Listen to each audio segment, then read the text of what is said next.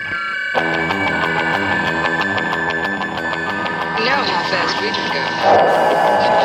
You know how fast we can go.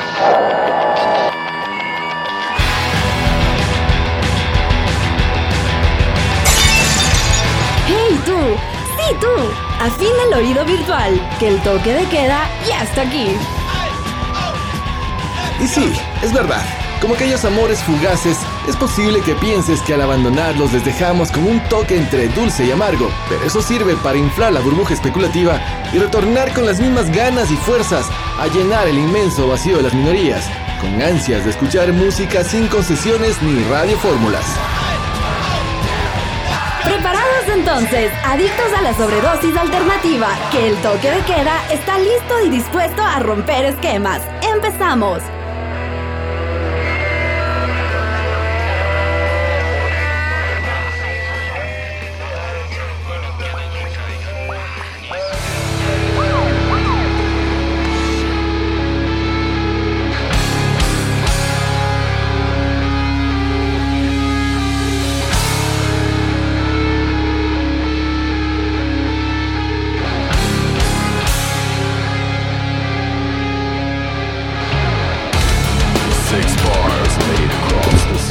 Buenos días universo, estamos aquí en el toque de queda en nuestra locación favorita que es el Bluegrass by Smoke aquí en Cumba, York, disfrutando de la fauna y flora que nos ofrece la región. Hasta ahí nomás digo, ya ustedes usen su imaginación, muchachones de 40, 50, 30 y 20 años. Estamos aquí con el dueño del establecimiento, nuestro fan number one, recuerdan a Lenin Carrillo que le hemos hecho madrugar este sábado, le hemos hecho madrugar porque estamos a minutos, minutos nada más de recibir a la bandota descomunal en esta nueva entrega. ¿Qué sería? ¿Cómo sería? Transmedia, multimedia, transgénera, transgénica, qué sé yo. Pero Una- bueno, Una nueva casilla en la cédula. y estamos acompañados en el más puro estilo del toque de queda con los nuevos colaboradores, los nuevos outsiders que se vuelven parte del grupo. Y estamos aquí con un personaje. Estamos con Panchito Gagliardo, que ustedes ya le escucharon, le escucharon duro y parejo, haciendo preguntas y par- participando siempre, igual que con Norman, de todas las ediciones en video de El Toque de Queda. Y bueno, y estamos con mi colega Franco, que somos los tres miembros del toque de queda responsables, ¿sí? Y hemos hecho madrugar a nuestro gran amigo Lenin Carrillo. Gracias Lenin una vez más por prestarnos, por prestarnos tu hermoso restaurante para hacer este especial de Descomunal. Hola, eh, ¿qué tal? ¿Cómo van todos? No, de nada se podría decir. No, sí te hicimos madrugar full. siempre ha sido esta su casa, lo saben. Desde la primera vez que han venido, igual, siempre las puertas abiertas.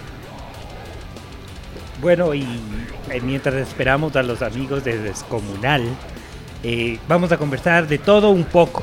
Exacto. Conversemos acerca de, de tu cocina, pues Lenin, Sí, bueno, nosotros hacemos... de tu don. Mide 3 por 6 dice. Qué rico se uno. come aquí, qué rico se Tiene come aquí. una hornilla, no, es blanca. es blanca. En No, casa.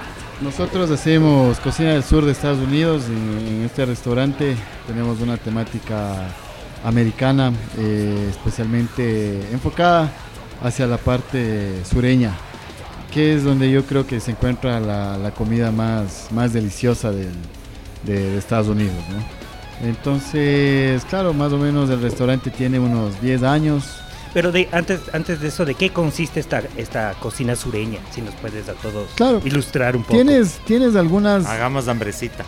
tienes algunos, algunos movimientos migratorios que la fueron componiendo. Entonces, te podría decir, dentro de la cocina del sur tienes a la, a la- a la gente blanca, ajá, que escucha un tipo de música muy diferente que a la gente de color negra. Y ellos tienen su propia cocina, generalmente hacen ahumados. Es como una cocina, yo le podría decir que es como el primer paso que das en cocinar. Yo creo que las primeras cocinas era simplemente, o las primeras recetas o la primera gastronomía, es simplemente acercar un producto al fuego. Entonces, eh, claro, eh, en la parte sur de Estados Unidos, eh, la gente blanca en especial, lo podría decir, se dedica mucho a realizar ahumados. Ajá, Sin dejar a un lado la, la gente de color negra que también se encuentra en la parte de- del sur.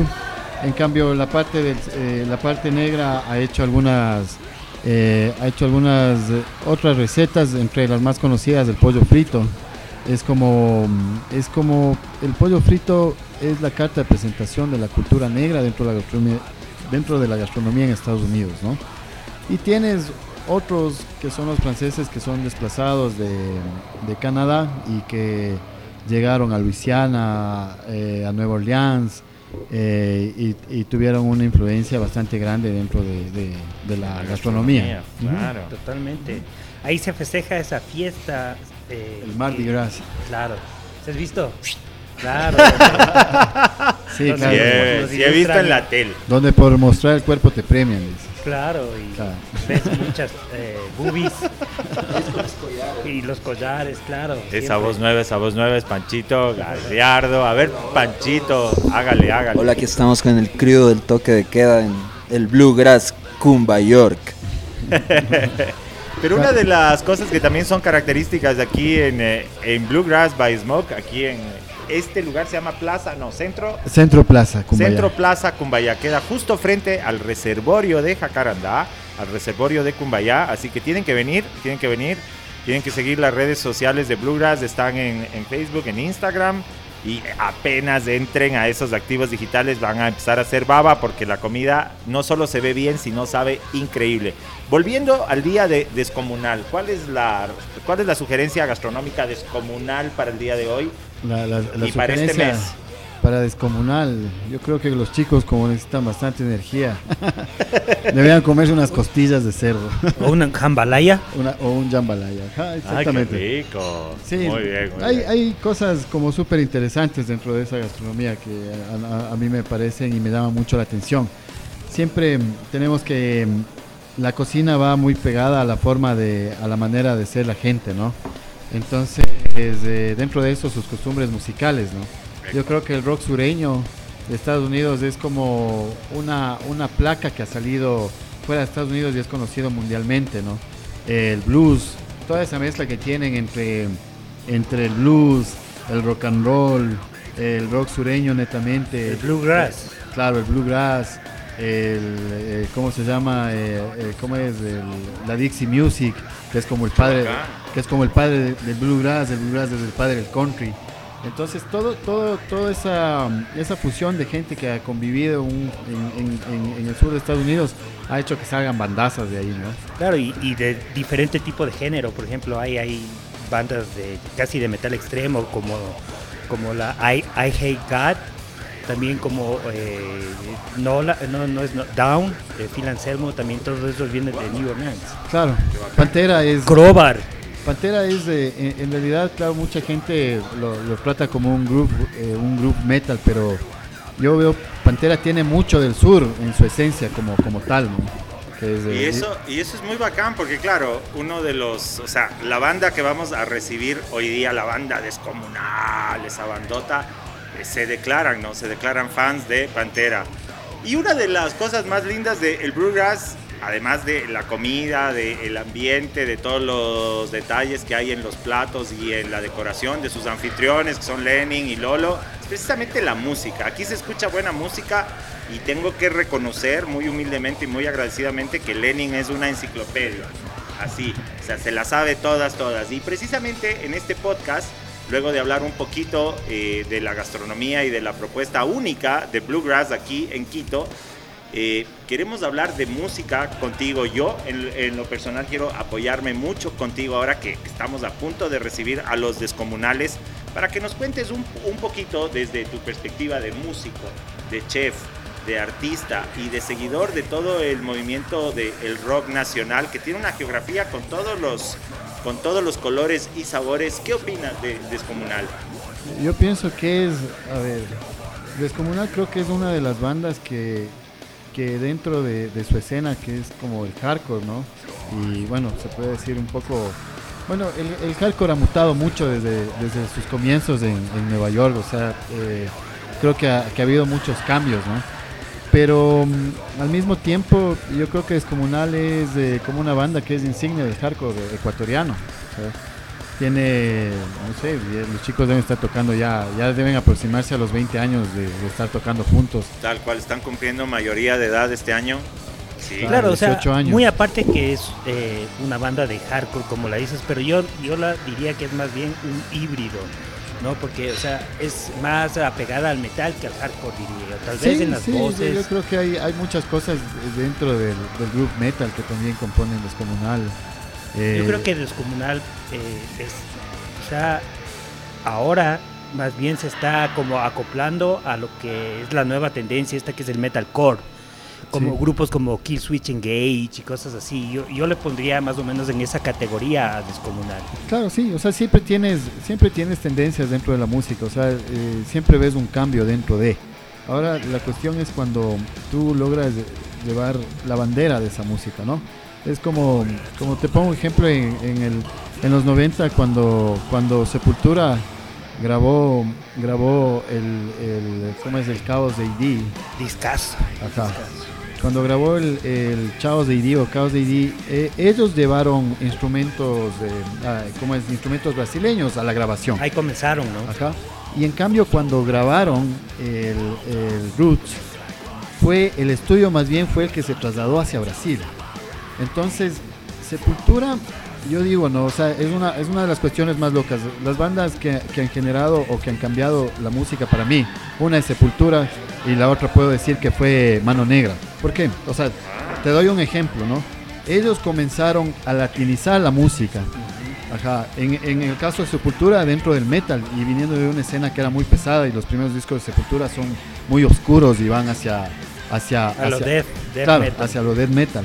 Y de repente tienen esta cuestión que comienzan a ser más brasileños, más latinos y logran tener una fusión interesante y en realidad ellos cuando sacan el, disco Roots yo creo que abrieron un montón de cosas a todo a todo el género del metal. O sea, de ahí de ahí Es muy gracioso porque eh, cuando ellos hacen el disco Roots, pues eh, yo diría que, que también se dejaron influenciar bastante porque el disco Roots es, eh, tiene bastantes cosas de lo que Korn estaba haciendo en ese momento. Y Korn también, también había sido influenciado por, por los primeros trabajos de Sepultura. Sí, exactamente. Lo, lo que pasa es que en, en cierto sentido sí se da como esta fusión y, y es Mike, eh, Mike Patton creo que participa en uno de los cortes de- del mismo disco Roots y comienza a tener como un acercamiento hacia este hacia este new metal, ¿no? Que se estaba dando en ese entonces. Sí tiene mucha influencia, pero al mismo tiempo Sepultura abre como un camino para que las bandas puedan hacer. Ahí lo curioso es que Rob Robinson, que es el productor, ¿Y, y cuál es el, el origen del, del nu metal? Para mí. tú? ¿O qué es el nu metal? O sea, para mí, yo creo que el nu metal nace de una necesidad de tener una tendencia un poco más. eh, a ver, eh, lo que pasa es que nosotros siempre nos encasillamos dentro de, de- de cuestiones, o sea, te digo, los seres humanos, ¿no? Entonces tenías el heavy metal, tenías el glam, que también Nos estaba. encantan las divisiones. Claro, Claro. exactamente. Entonces. Claro, Claro, lo suena, claro. Claro. No había, no estaban dentro de, no estaban dentro de un esquema de música. Entonces no eran glam, no eran grunge, que estaba también mucho de moda. Ajá, no eran, no eran metal. Y la cuestión es que ellos comienzan a tomar elementos de diferentes partes. Es igual que el, o sea, igual que toda la música, ¿no? Va mutando y, y va generando muchas cosas eh, que, que son matices que nos ayudan. Lo mismo generó. Total, total. Yo creo que lo mismo generó en la música latina, Mano Negra, los fabulosos Cadillacs, cuando tienes una, un, un mestizaje del rock y el rock latino en realidad. Y eso se puede escuchar en los primeros trabajos de todos los grupos, ¿no? Claro, tú coges un, un disco de, de Soda Stereo, por darte un ejemplo, de, de, de mediados de los 80, y, e- y ellos quieren ser americanos. Claro, igual los Caifanes, el Sí. primer disco es algo, una influencia bien heavy de The Cure, por ejemplo. Claro, y, y tienes esta cuestión del uso, o sea, ves hasta en los mismos efectos, ¿no? Tienes el uso del flanger exagerado, Soda Stereo lo hizo en su época, a mediados de los 80, The Cure lo hacía, y todas las bandas un poco oscuras que salen del, del- que hacen el New Wave a finales de los 70. Claro, más que americano es como británico también. Sí, ¿no? sí, sí, yo creo que es, claro, creo que, que es la onda como de, de ser anglosajón, se puede decir, para, para encasillarlo O en sea, pues ya nos fuimos un poquito lejos, pero Gustavo, Gustavo que en paz descanse, el maestro Cerati tenía esa fijación con el Reino Unido, incluso en el 98 cuando hicieron el, el unplug eléctrico, o sea, yo creo que fue la primer, el, primer, el primer momento trip hop latinoamericano real, ¿no? O sea, esa, esa cosa así bien trip hop, bien down tempo que tiene. Pero locos, estamos hablando de descomunal. Nos, nos- nos fuimos de fábulas. Claro. Pero lo Pero que claro, lo que estás evidenciando es. es claro, la- es- es- es- claro y es y es como poner también, o sea, es como una hace a mí me parece que son excelentes músicos y tiene una cuestión que claro, yo la primera vez que escuché, no recuerdo el nombre de la canción, pero es de esta canción que comienza con el, himno nacional y de las de las estrofas olvidadas en realidad. Yo había escuchado ese demo hace muchos años atrás, porque claro, lo, tenían en formato de demo, todavía no estaba como puesto en un disco. Y, y en realidad era como, como, claro, o sea, buscaban una identidad, porque siempre buscamos eso, ¿no? Que tengan una identidad ecuatoriana al, al hacer música, porque en realidad yo creo que los grupos que llegan a triunfar afuera primero son profetas aquí, o sea, eso, eso es, es algo, y han dedicado también mucho de su tiempo, su dinero. Bueno, creo que la verdad no se puede hablar de un grupo de aquí que haya triunfado en el exterior todavía. ¿no? Juan Fernando Velasco.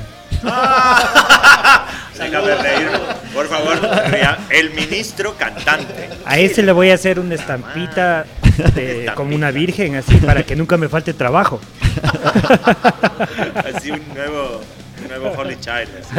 Claro, o sea, a mí, a mí me parece curioso, porque si hay, si hay o sea, a mí, a mí- yo sí te puedo decir que, que nacen, hay algunas que nacen dentro del rock, claro que es rock pop, pero nacen dentro de, de- del, del género del rock, o sea, porque también hay algo que, que yo siempre me he quejado toda mi vida. Cuando yo era adolescente y fui niño, a nosotros nos criaron que el metal y el rock era, era algo con una imagen. Entonces, Eso, cuando nosotros importante que hablemos de.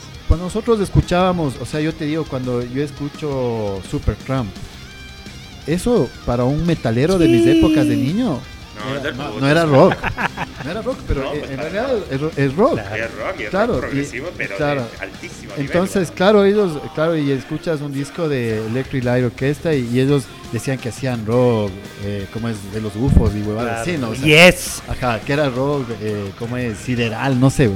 Entonces, pero al mismo tiempo para un metalero ecuatoriano eso era ser popero. O sea, y en realidad, claro, Bon Jovi es un referente del- de, la, de la música rock en Estados Unidos y a nivel mundial. Y claro, yo, yo veía un video que, que sale, que es un video que se volvió viral, que salía un, salían uno- unos chicos afuera de un concierto de rock. Y, y le dice, ¿qué música te gusta? Y dice, a mí me gusta el metal, pero a mí también me gusta Bon Jovi. Entonces viene Ah, claro, pero ese es un, un do- un docu que... que- Claro, y creo que ese es de- Eso hizo Mateo Herrera. Ajá, exactamente, hizo. Mateo Herrera. Pero es, es ¿cómo, le, le- ¿cómo le hacen bullying por, por escuchar Bon Jovi? Pero Bon Jovi es rock. O sea, así no le gusta a la mayoría de gente. Y eso yo creo que fue una de las cuestiones que, que, que mucho lastimó a que la gente universalice el rock desde su punto de vista y pueda crear desde su punto de vista. Entonces, si es que eras rockero, tenías que hacer un rock pesado y tenía que ser fuerte y tenía que ser contestatario, ¿no? Entonces, al mismo tiempo, eh, claro, nosotros decimos, a, a duele a quien le duela, eh, Verde 70 es una banda de rock que salió al extranjero y que tiene discos y en México lo escuchan mucho. Igual pasó con el caso Transas, que puede ser, pueden hacer baladas y puede ser rock pop, pero en realidad están dentro de la, de la, de la cuestión del rock. O sea, y eso es algo que, que Esa tal es, vez... esa es una pregunta muy pertinente ahora que lleguen los descomunal, porque sí, la geografía sonora, ¿no? Y sobre todo aquí en la tierrita es complejo, ¿no? Siempre estamos estigmatizándonos. O a su vez, cuando hay algo, es como, es como en la gastronomía, ¿no? Cuando algo pega, todo el mundo quiere hacer Claro, eso. todo el mundo hace. ¿Tú escuchas Verde 70, Fernando? Realmente soy, o sea, le conozco a Galarza como pana. Pero Verde 60 me la pela, no, ni cagando, no, ni Pero cagando. mal. No, Claro. no, mal. No, no, es- no, es no, igual. perdón. Pero es la neta, no, yo no oigo Verde Claro, y, 60. y es igual, el, o sea, suponte yo te digo otra de las cosas que son súper curiosas respecto a este tema, tanto de la música, ¿no? En, en la época de los 90, cuando comenzó a crecer la Unión Punk en Guayaquil, que fue como, se podría decir, fue una asociación o fue una unión de chicos o de bandas que hacían punk. Y es más, ¿Ya te viste el documental? No me he visto todavía lo Muy bueno. Ya está en YouTube, ya lo puedes ver. en Ah, chévere. Muy bueno. ¿Cómo se llama? Espíritu del, Del 98. 98. creo Espíritu del llama. 98. Yo tampoco lo he visto, Es pero la escena moscas, punk moscas que ahí. se formó en ese tiempo en. Guayaquil. Ajá. Claro, El pero... Que Sí, ellos sí. trajeron a NoFX. Claro. ¿En A serio? Guayaquil, En- claro, y a dos minutos. Claro, Ahmad Cádiz, eh, algunas bandas internacionales. Eh, pero la, la cuestión, lo que me iba a referir con esto es que cuando, claro, este, este, este tipo de punk súper californiano, súper melódico, o sea, este tipo de hardcore melódico que también se hacía en, o se gestaba en la ciudad de Guayaquil, eh, eh, ellos, muchos de ellos cuando venían a Quito, porque nos llevábamos súper bien, ¿no? con, con Moncho Villacreces, que es de Goe, eh, ellos eh, organizaron algunos de los conciertos más grandes, como tú dices, en Claro. FX, ¿no? Ellos tenían como un referente acerca del, del Pong a Verde 70. Y eso era algo como, para nosotros era súper chocante, porque en realidad como quiteños, nosotros Verde 70 estaba muy lejos de, de cualquier cosa. Mi realidad era una realidad completamente diferente respecto al punk. Yo tenía un amigo que le decíamos Pantano, que, o sea, ya te podrás imaginar, y Qué había... buen, qué buen apodo. Claro, y el pantano era porque tenía, claro, había el comité. El comité, Y tenías- puta, el comité de Un miedo. para este panel Fernando de los Puntas también. Que Claro, bueno, eh, exactamente. Hay que hacer, bueno, ya se viene, ya se viene un, eh, Sí. un especial punkero cabrón. Claro, y entonces, A lo mal.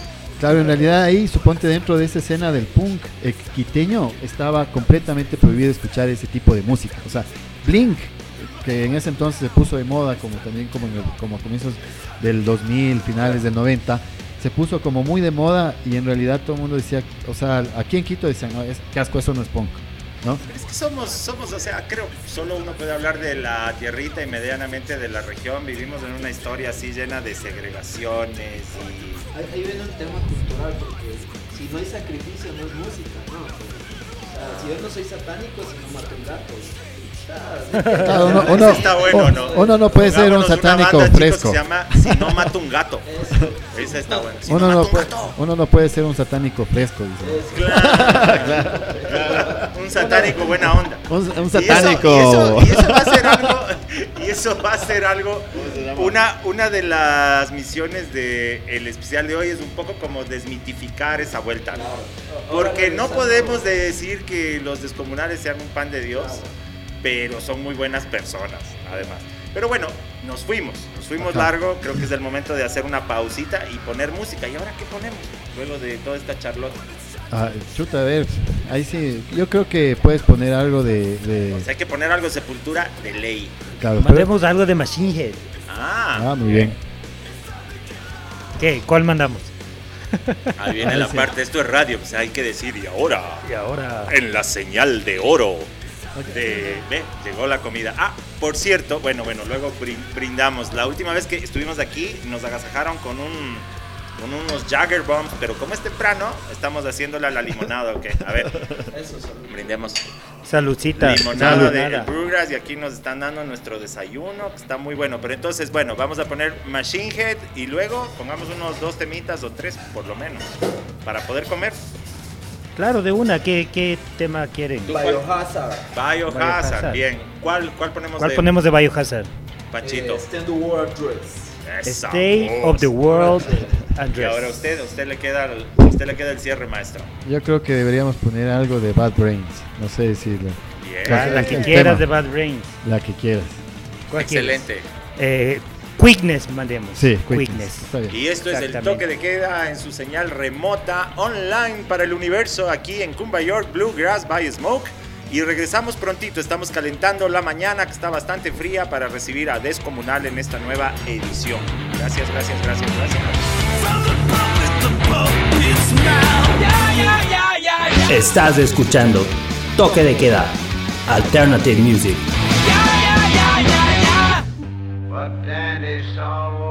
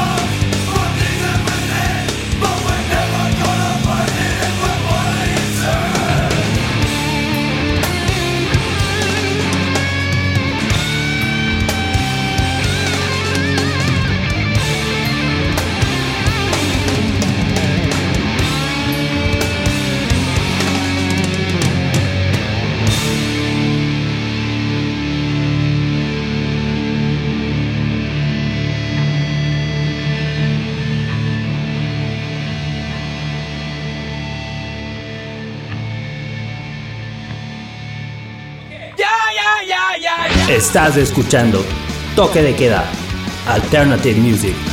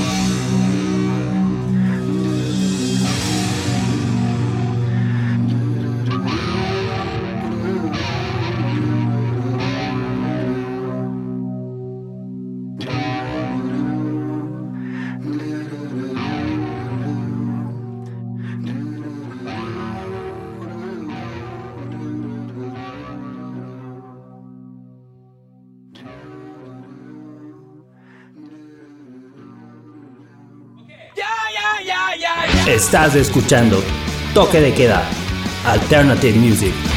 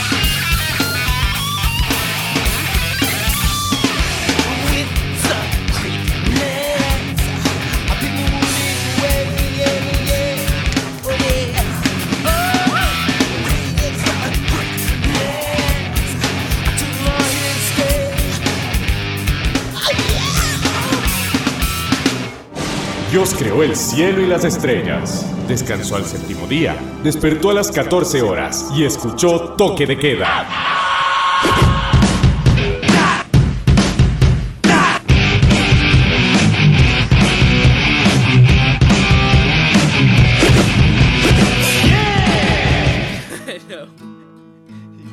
Attack, man. And you know, he weighs in pretty hefty. My man's like two men hefty. How much he weigh? He's like the guy in hefty bag. Okay, okay, let's take it from here.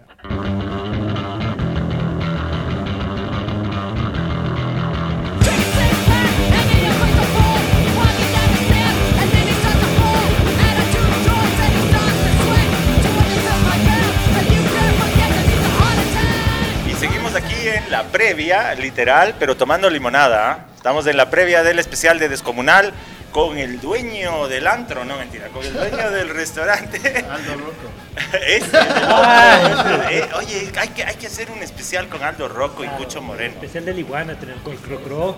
Con el Crocro, con el David Villena. Eso está David pendiente. Villena, ese Ofrecido, chicos, ofrecido. Con el- ¿Cómo se llama? El. el, el que- no, el, que- el man que es locazo, pues, el, el, el- el menor de los Paz, el, Ah, y el que. el, sí, el de la pandereta. Ay, puta, el ¿y Willy, ese man ¿cómo habrá todavía? El Will, el- ¿cómo era? ¿El loco Will? ¿Cómo era? Sí, no, no. Willy, ¿no? Willy el el Willy Wonka. El Willy, el Willy, el Willy. Estaba con la pandereta así Claro, siempre. estaba siempre. Ese man estaba más tieso que cáscara de coco. Pero bueno, bueno, a ver, pon- pongámonos pilas, pongámonos pilas. Aquí estamos en Cumba, York, vemos desfilar un personal extraño. Tienes unos vecinos de especiales, pero no les vamos a regalar publicidad. Lo único que les vamos a decir es que en, esta, en este centro Plaza Cumba, ya frente al reservorio donde está Bluegrass, hay una vecindad muy interesante de toques medievales, agresivos. Está, está, está poniéndose la mañana bastante ca- cabroncita. Y bueno, y estamos disfrutando coincidencialmente, es muy gracioso. Estamos tomando limonada, ya desayunamos unas deliciosas papitas con queso fundido, Sí, todas las golosinas, ¿no? Todas las golosinas que nos da el, el Lenin Carrillo, el chef Carrillo. A ver, a ver, diga, diga. De- desayuno de campeones, señores. Desayuno de campeones. Y mira tú, estamos tomando una limonada hecha con el limón del el vocalista de Descomunal. Sí. De Gustavo. De Gustavo, que ahora ya mismo viene. Cuéntame un poquito sobre ese limón antes de preguntarle a Gustavo. Está bueno. Nada, eh, Gustavo tiene, eh, Gustavo produce limón junto con su, con su socia y, y tienen un limón que es increíble. O sea, yo creo que le vende, bueno, aparte que ya se ha vuelto muy conocido y le vende a la mitad de Quito, ¿no? Entonces bacán, se llama, qué bacán. ¿eh, ¿puedo decir nombre o? Claro, claro. Hay, hay que pagar algo, Gustavo. Yo, yo digo el nombre, vos pagas. A este paso le vamos a tener que pagar al Gustavo que está dejando a los guaguas solo. Bueno, ya, ya, ya, ya. ya Se llama La. Cascada. La Cascada, limón La. Cascada. Y bueno, hablando de todo esto, porque bien o mal, todos los que estamos aquí, como reivindicando la greña, el tatuaje, lo alternativo, tenemos que vivir y todos trabajamos, todos trabajamos. Entonces eso demuestra que la escena rock, si se puede decir eso, pero que la escena musical ecuatoriana siempre ha estado carenciada. Y esta es una pregunta que tal vez nos la vamos a adelantar contigo, Lenin, que ha sido un, un seguidor del movimiento del rock ecuatoriano desde los 90. ¿Qué onda? ¿Qué onda con los públicos? ¿Qué onda? ¿Qué onda? ¿Qué onda con los, con los shows? Aquí ya debería estar Lord hablando, que ha sido un gran gestor cultural, ahora se dice, pero un gran prom- promotor de shows de rock and roll. ¿Qué está Claro. pasando con la juventud? Antes sí se llenaban los festivales, se llenaban los conciertos. Yo, yo pienso que, bueno, la, la queja, yo, yo creo que tú le entrevistaste a Pablo Rodríguez, ustedes le entrevistaron antes a Pablo Rodríguez, eh, que es otra de las, de las personas que, que ha estado dentro del movimiento haciéndolo él mismo, ¿no? Como, como es ese, el, hágalo usted mismo. Creo que es, yo creo que así funciona acá en Ecuador. O sea, es hágalo usted mismo. Eh, hubo mucha plata en ciertos gobiernos, se gestionaron festivales muy grandes. Al mismo tiempo, el, el dinero del gobierno se acabó y se acabaron los festivales grandes. Eso, fue, eso es para ponerlo en síntesis lo que ha pasado con los festivales grandes de música, ¿no? Portazo. Claro, entonces yo creo que la, en cierto sentido se cortaron. eh, siempre, no sé por qué siempre pasa en todos los gobiernos, pero el primer presupuesto que se corta es el de la cultura. ¿no? Y eso es una de las cuestiones que, que, que nos deja sin identidad. Eh, no sé si ustedes se dieron cuenta en la página de, de Facebook, pues del Quito Fest, hay los nuevos artes. Ah, vuelve el Quito dice Fest. 2020 F2020. Pero está bueno, está bueno. O sea, ¿Será que vuelven? Yo creo que debería, ¿no? O sea, no, no tenemos un. O sea, que me perdonen todos, pero es verdad. O sea, está, está como. Lo único que queda dentro de la fecha internacional que te puede posicionar a nuestra tierrita, al paisito amazónico, eh, serrano, costeño, peninsular, insular es eh, la única a la que le apostó todo el gobierno anterior fue el Festival Internacional de, Teatro en Loja. El Pero- último creo que fue ese. Claro, pero cacha lo que es eso, ponerle todo ese dinero a una sola cosa, a una sola cosa, a una sola cosa. Y luego, luego dejar abandonado un montón de espacios realmente que van desde los festivales de música, que es lo que nos concierne, a los festivales de cine que, que murieron. Murió el. ¿Cómo era, cómo era el festival de, de teatro? El FITE. Sí, El Fite, murió. Murió el Cero Latitud. el, eh, ¿cómo se llama? El, el- los que, el que hacían los Diablo Humas, que era él, Kituraimi. Kitu Raimi, que llegaron a traer. incluso, ¿Cómo era esto? Maldita vecindad. Maldita La vecindad. vecindad. O sea, todas esas cosas se, se han muerto. Y por el otro lado dice, sí, claro, autogestionemos y toda la vuelta, pero con la invasión masiva que antes era del pop, pero, o sea, es como que es como que no tenemos la valentía de mirar hacia adentro con cariño, con respeto y darnos cuenta que, que, que la gastronomía es patrimonio, que la música es patrimonio, no solo las artes vivas o muertas, ¿no? O sea, es, es bien complejo. Es bien Sí, complejo. es, es complicado. verga, realmente. pero sí hay, sí hay ciertas cosas que todavía se gestionan desde el gobierno o sea, y que pueden ayudar a dar una identidad, ¿no? Yo creo que mm, el, ¿cómo se llama? Eh, la, la- la Fundación Teatro Nacional Sucre, mediante el Centro Cultural Mama Cuchara, tiene un auspicio de estudio. Ajá, que en realidad te cuesta 60 dólares porque tú metes la carta, escuchan tu demo, tienes que mandar un demo y claro, tienes que hacer una carta bien hecha, no, no, no vas a poner en un papel queremos grabar. Y, y uno de los, de los discos que yo saqué con mi banda saqué mediante ese auspicio, entonces a mí la grabación y todo lo demás me costó 60 dólares. La masterización en realidad fue lo que me, me- me había costado fuera del- que se había ido el presupuesto. Entonces, pero e- esos lugares, esos espacios no son muy conocidos por la gente. O sea, es a veces, claro, ves dinero que hace eh, Tanashi Maeda, que es, el, es El la- violinista. el violinista, que es el, el- como el coordinador de la parte musical. Eh, trae un, un DJ de un DJ de Argentina eh, y hacen una cosa loquísima y tienes una asistencia de 20 personas. Claro, entonces algo está pasando. ¿no? Eh, yo creo que mm, en la cuestión de cuando hacen el festival de jazz, Ah. la, la fecha que más se vendió fue la fecha que, que fue Scatalites, ¿no? Entonces, te está diciendo algo, eso te dice algo, ¿no? Dice que tal vez lo otro no está funcionando o no se lo está haciendo de una manera ade- adecuada o no hay una publicidad adecuada o las entradas, no sé, o sea, en cierto sentido también veo que hay mucha apatía de parte del público ecuatoriano en general y quiteño, de que si algo te cuesta más de 15 dólares ya no lo pagas, o sea, ya no quieres asistir.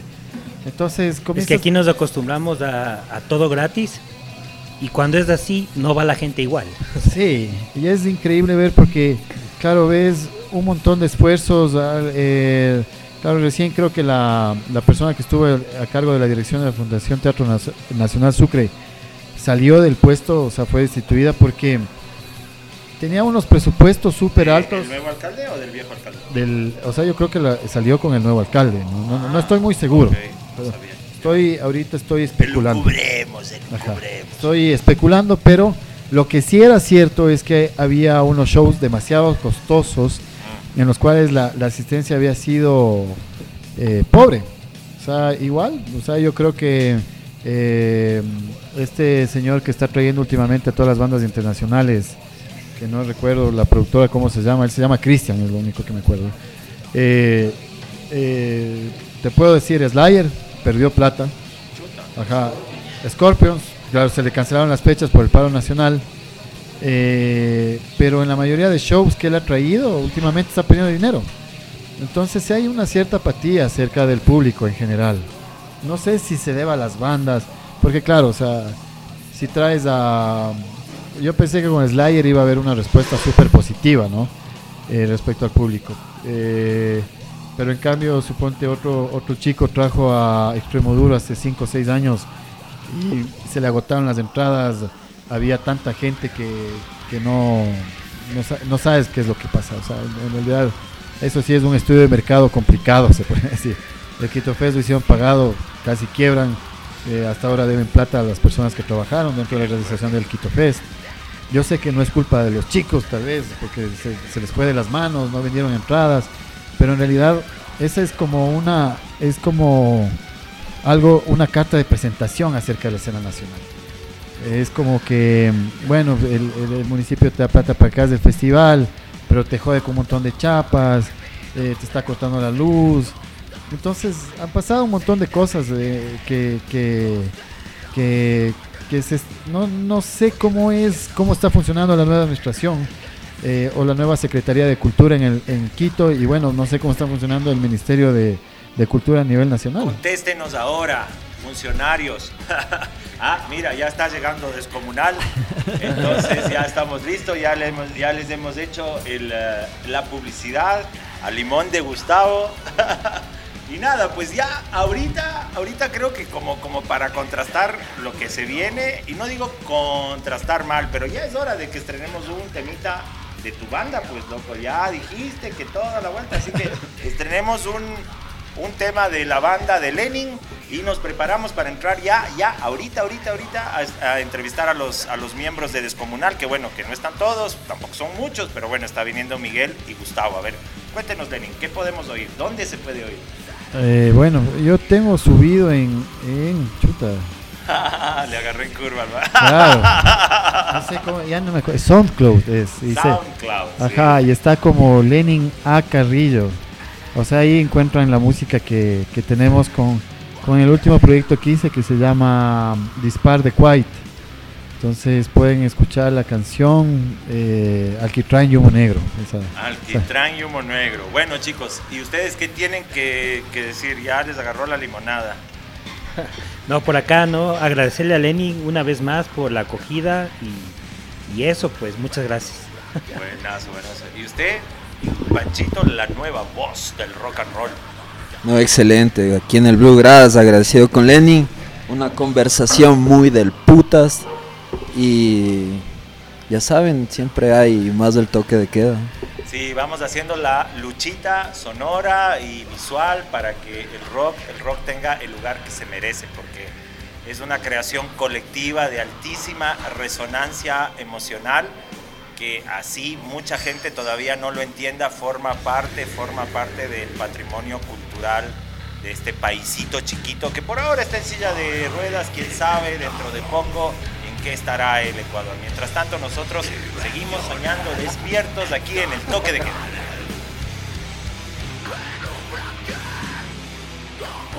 Dios creó el cielo y las estrellas, descansó al séptimo día, despertó a las 14 horas y escuchó toque de queda.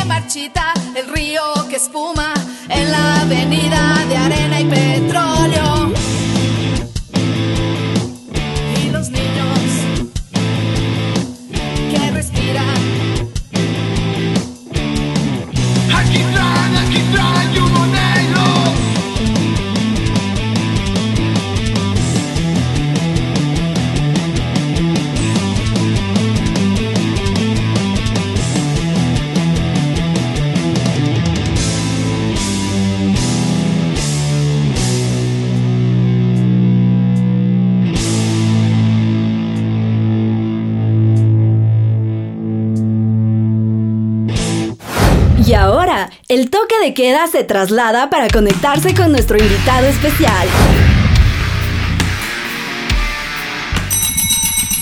Sábado otra vez aquí con Descomunal en Bluegrass, Cuba York. Felices de estar pasando bonito. Salud. Ok, es sábado otra vez, hemos madrugado, las gafas no son de broma, tenemos una cara de haber parrandeado duro, pero las parrandas no son iguales ahora, sobre todo para mí a los 47 años mi parranda es quedarme como hasta la 1 de la mañana esperando a mi hijo a que regrese de su fiesta, viendo si está bien, si necesita un café, un laxante, qué sé yo. Por acá también Gustavo tiene otro tipo de parrandas porque está criando. Y aquí es el que sigue farreando duro es Miguel. Cada uno, cada uno, Cada uno, cada uno. Cada uno Estamos muy agradecidos con el universo por estar aquí con Descomunal. Banda que, que admiramos un montón. Son unos putos talentosos, increíbles, son buenísimos. Y estamos agradecidos de poder hacer, seguir haciendo estas entregas audiovisuales de El Toque de Queda. Que a la hora de hoy, de este año 2020, ya no tenemos ni idea qué formato tenemos. Pero bueno, somos audiovisual a ratos, a veces lanzamos podcast. Nuestra radio sigue al aire 24-7 en www.toquedequedauio.com. Como es sábado y nos hemos sacrificado, hemos madrugado, eh, se han bancado nuestro super seteo de luces de como una hora. Queremos comenzar por la parte como, como importante, para establecer distancias y respetos, ¿no? Eh, en 1995 salimos con este experimento sonoro hace 25 años. Ustedes, chiquillos, chiquillos, Miguel, Gustavo, ¿qué estaban haciendo en el 95, chicos?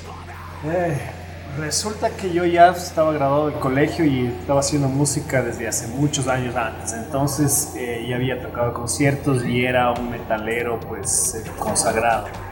Eh, en, en- de corazón, me digo, porque nadie me conocía, por supuesto, en ese, año. Claro, claro. Modesto, modesto. No consagrado, pero sí. Consagrado metalero, o sea, me consideraba un real metalero. Ya. Realizado. Eh, lo único que quería graduar en el colegio era tener pelo largo y tatuarme como La greña, el tatuaje. y, te- y ubicar más o menos el- el- mi, mi banda, ¿no? Ser James Hetfield. Sí, yo quería.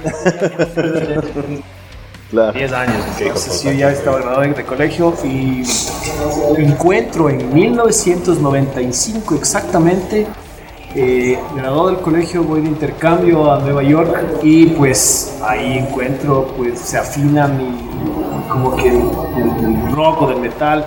Me voy por la línea del hardcore neoyorquino de esa época, asistiendo a conciertos y empapándome de todo eso, de, de lo que... Con 18 añitos. 18 añitos después, eh, eso, así se formó Misil.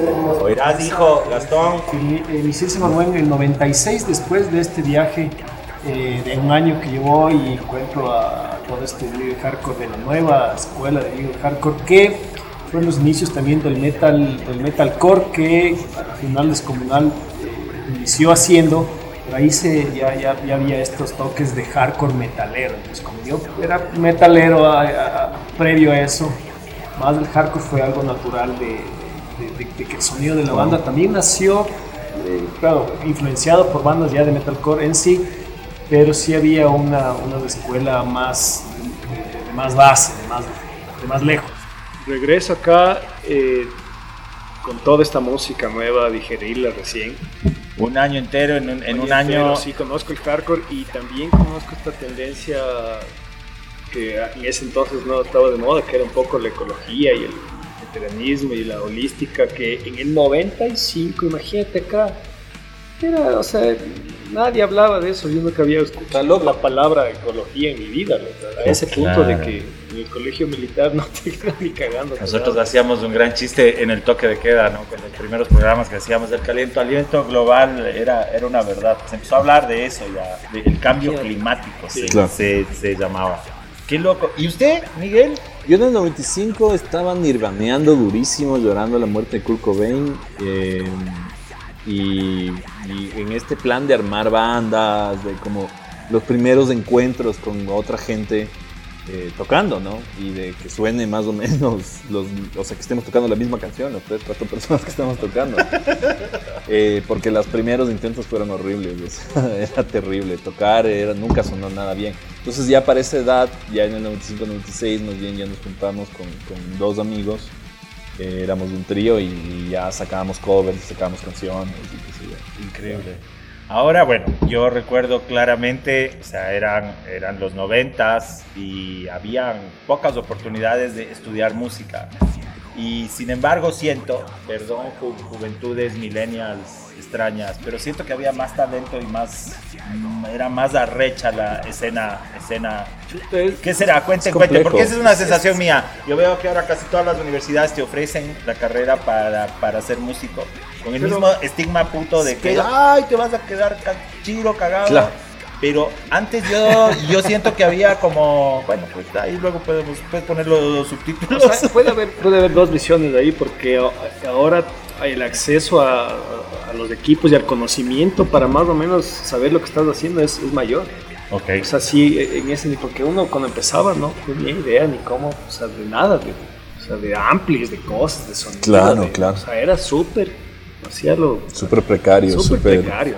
Claro. Sonidos pésimos. Claro. Entonces ahora, ahora no, no es así, pues porque ya ahora ya sabes, ya con sonido, o sea, puede un chamo meterse a ver cómo funciona un amplificador. Yo no tenía cómo, no sabía cómo poner distorsión a mi El guitarra. simple hecho de que puedas poner en YouTube cómo hacer sonar una guitarra bacán, o cómo tocar la guitarra inclusive, o cómo afinar. idea, no tenía idea. Eso, o sea, profesores. Ese nivel de conocimiento que puedes ¿Dónde, tener ¿A dónde ahora. acudes?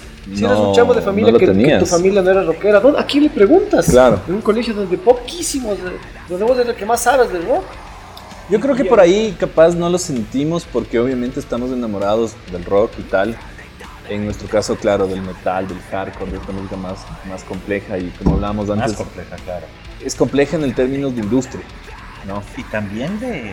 Sí, digamos de, de, de- obviamente necesitas, pero imagínate No son si tres es- notas. Si vas, si vas a, no, no, no, es, es jodido y aparte Claro. tienes que meter un montón de plata en equipo para que suene ya de verdad bien y toda la cosa. Pero si vas a como lanzarte por este lado y aparte no va a haber una respuesta muy grande de un público y no va a ser un negocio, eh, yo comprendo que cada vez menos gente se quiera meter por ese lado, digamos, de la música, porque no, no, no tiene un buen matrimonio con el negocio de la música. Son dos cosas distintas, ¿no? La música y el negocio de la música. Van de la mano, pero son dos cosas distintas. Hay que estar pilas con eso. Y ahora ya Pero- se puede saber que vas a estar chido. Y Casi con certeza. Saber que Obvio. eso. Pero en cambio en esa época no tenías idea, tal vez. Es verdad, eso Tal es vez, verdad. tal vez sí Había- soñabas había- en- en- había es una, verdad. había una ino- Éramos o sea, mucho más románticos. Había una inocencia ahora muy ya, del Ahora puta, ya sabes que vas a estar chido. Ya sabes, ya- ya- Claro, para mí en un punto más bien yo, yo lo veo como que yo soy un artista y esta es mi obra. Y es mi obra y punto. O sea, no, no, no estoy esperando, digamos, hacer mi obra por si tiene o no una respuesta económica. Al final Claro. voy a hacer mi obra. Pero comprendo que nueva gente o la gente que está estudiando música y tal, inclusive sean como adoctrinados para, para que no lo hagan. Exacto, Ahora, esa, esa, esa palabra adoctrinamiento. No, Mi- no, porque es lo como- es como sabemos. o sea, es- no, igual ha pasado. Yo he tenido como algunos panas que estaban en, en- en estas academias de música y tal. Donde te- o sea, donde entrabas y te decían esto, no van a tocar rock. Y olvídate del metal. Ese doble bombo es bota, anda a botar. Aquí vas a tocar jazz. Eso sí es música. ¿Y eso ha cambiado? ¿Han, han recibido alguna invitación de alguna universidad como para que... Ah, no exactamente, pero. con la Sinfónica Nacional. Claro. Y eso le genera un cierto respeto. En, en- Obviamente, pero yo digo ya en la época de formación. Uy, nos vamos a meter en un camino escabroso, me voy a saltar a la pregunta 18, 19, no, no, mentira, así nos vamos a ir temprano. O sea, en el tema de formación, yo, yo creo que más bien le ven a desco o sea, como me imagino que la academia le ve a descomunal después de siete años de haber hecho un montón de cosas, de haber sacado música como algo, inclusive como un modelo a seguir. Pero mi, o sea, mi reflexión iba desde, desde el punto en que eh, es como, es bien complejo que alguien quiera hacer ahora música pesada, por ejemplo, ¿no? Y antes pasaba este tema más romántico, el- la, la verdad es que la música pesada estaba mucho más posicionada, estaba mucho más en los medios, hoy casi no la encuentras en ningún medio. Ah, mira, qué reflexión interesante, ¿no? Es, verdad. Sí, o sea, es complejo, es complejo. Yo, yo, yo, yo manejo a Descomunal y es para mí cada vez más complejo generar oportunidades para, digamos, entrar en toques. O, o sea, se va, se va haciendo más complejo porque este tipo de música va teniendo menos espacio dentro de lo comercial, que es lo que hablábamos antes. Ya vamos a llegar a la industria, ya vamos a desmitificar la economía naranja, todas esas cosas extrañas que nos venden. O sea, ¿cómo pueden creer? O sea, bueno, lo de las industrias culturales, perdón, señores de cultura, pero no, no, no, no es por ahí. Pero bueno, no nos saltemos las, las preguntas. Estábamos hace 25 años, 95, tú estabas en Nueva York, llenándote de toda esa información. Tú estabas llorando a Kurt Cobain como todos nosotros y también llenándote de mucha información. Esa década, que es como la que extrañamos mucho, fue muy importante. Fue muy importante. 95, ahora que nos pusimos a hablar un poquito de, de la música en Ecuador, de la formación, de cómo todavía medianamente los medios convencionales siguen como como sin prestarle mucha atención a ciertos géneros musicales que forman parte de un todo súper importante para la cultura y para el patrimonio de un país, sobre todo de un país tan, tan problemado como el nuestro. Yo creo que la cultura es el último reducto, el último refugio importante que podemos tener. Pero ya vamos a llegar a eso, tampoco quiero convertir esto en un discurso nacionalista, pero no, 95 chicos, 95. ¿Cuáles eran sus bandas referentes? Primero hablemos de la Yacta, primero hablemos de El País. ¿A quienes miraban con curiosidad, Yo con iba- odio, con respeto, No, con buena onda? Y también hablemos de, de- de afuera, como para poner ya, ya musiquita, porque lo que hace falta aquí es música. Sí, yo, yo en el colegio ensayaba el animal del Carlos Sánchez ahí al frente del colegio militar. Entonces, Habla a veces serio. se pasaba y Claro. los madres estaban ensayando y estaba el. Ahí por el salón de juguetes, ¿no? Exactamente, Claro. tenía ahí los papás, tiene ahora los Star Wars. Ahora es el Museo ahí, Star Wars. Ahí, esto- ahí ensayaban. Entonces yo pasaba y escuchaba al batero, que era el hermano del, del, del Gilso, del hijo, el hijo del Gilso. Claro. ¿te acuerdas? Ah, ¿en serio? Los dos hijos del Gilso tocaban, tocaban rock en increíble. Animal. No, el, el, el baterista, Ya. el Alex creo que sí. El Alex. Ya. Y el hermano Audicionó menor- para Descomunal. Ah, Audicionó para Descomunal. pero ya no tocaba. Pero claro, sí. Es que- Sorry, next. Lo que pasa es que en ese- en ese entonces, o sea, y él, claro, tenía 14, creo, y, y a oírle tocar a un man una batería ya de verdad que ha tocado su- toda su vida, porque su papá es músico, entonces él sí venía de una escuela. Eso, ani- Animal, los veía ellos, y te tocó también el, el, el, El Nico Pachano era guitarrista. Nico Pachano. Claro, era guitarrista. Nico, Nico, Nico, querido, tocando, besos. y era, y man tocaba increíble en ese año, loco, nadie tocaba. Y era guagua. Y también. guagua, y, y con, y con equipo y sonando. Y sonando, y con actitud. Y con actitud, y, y entonces sí era, sí era brutal. Y demolición de Guayaquil cuando venía de. Qué belleza. Un abrazo a Eh, Carlitos era Sánchez. Brutal y tocaban con Y al Nico. Ah, Demolición era increíble, era increíble. Entonces, de esas, de esas sí, como que metal, sí había. Creo que sí había. Mutilated Christ o bandas de Black ahí hace Fun y Sur que sí íbamos. Pues Chancro Duro me encantaba. Chancro duro. Chancro Duro y así de metalero era uno, sí.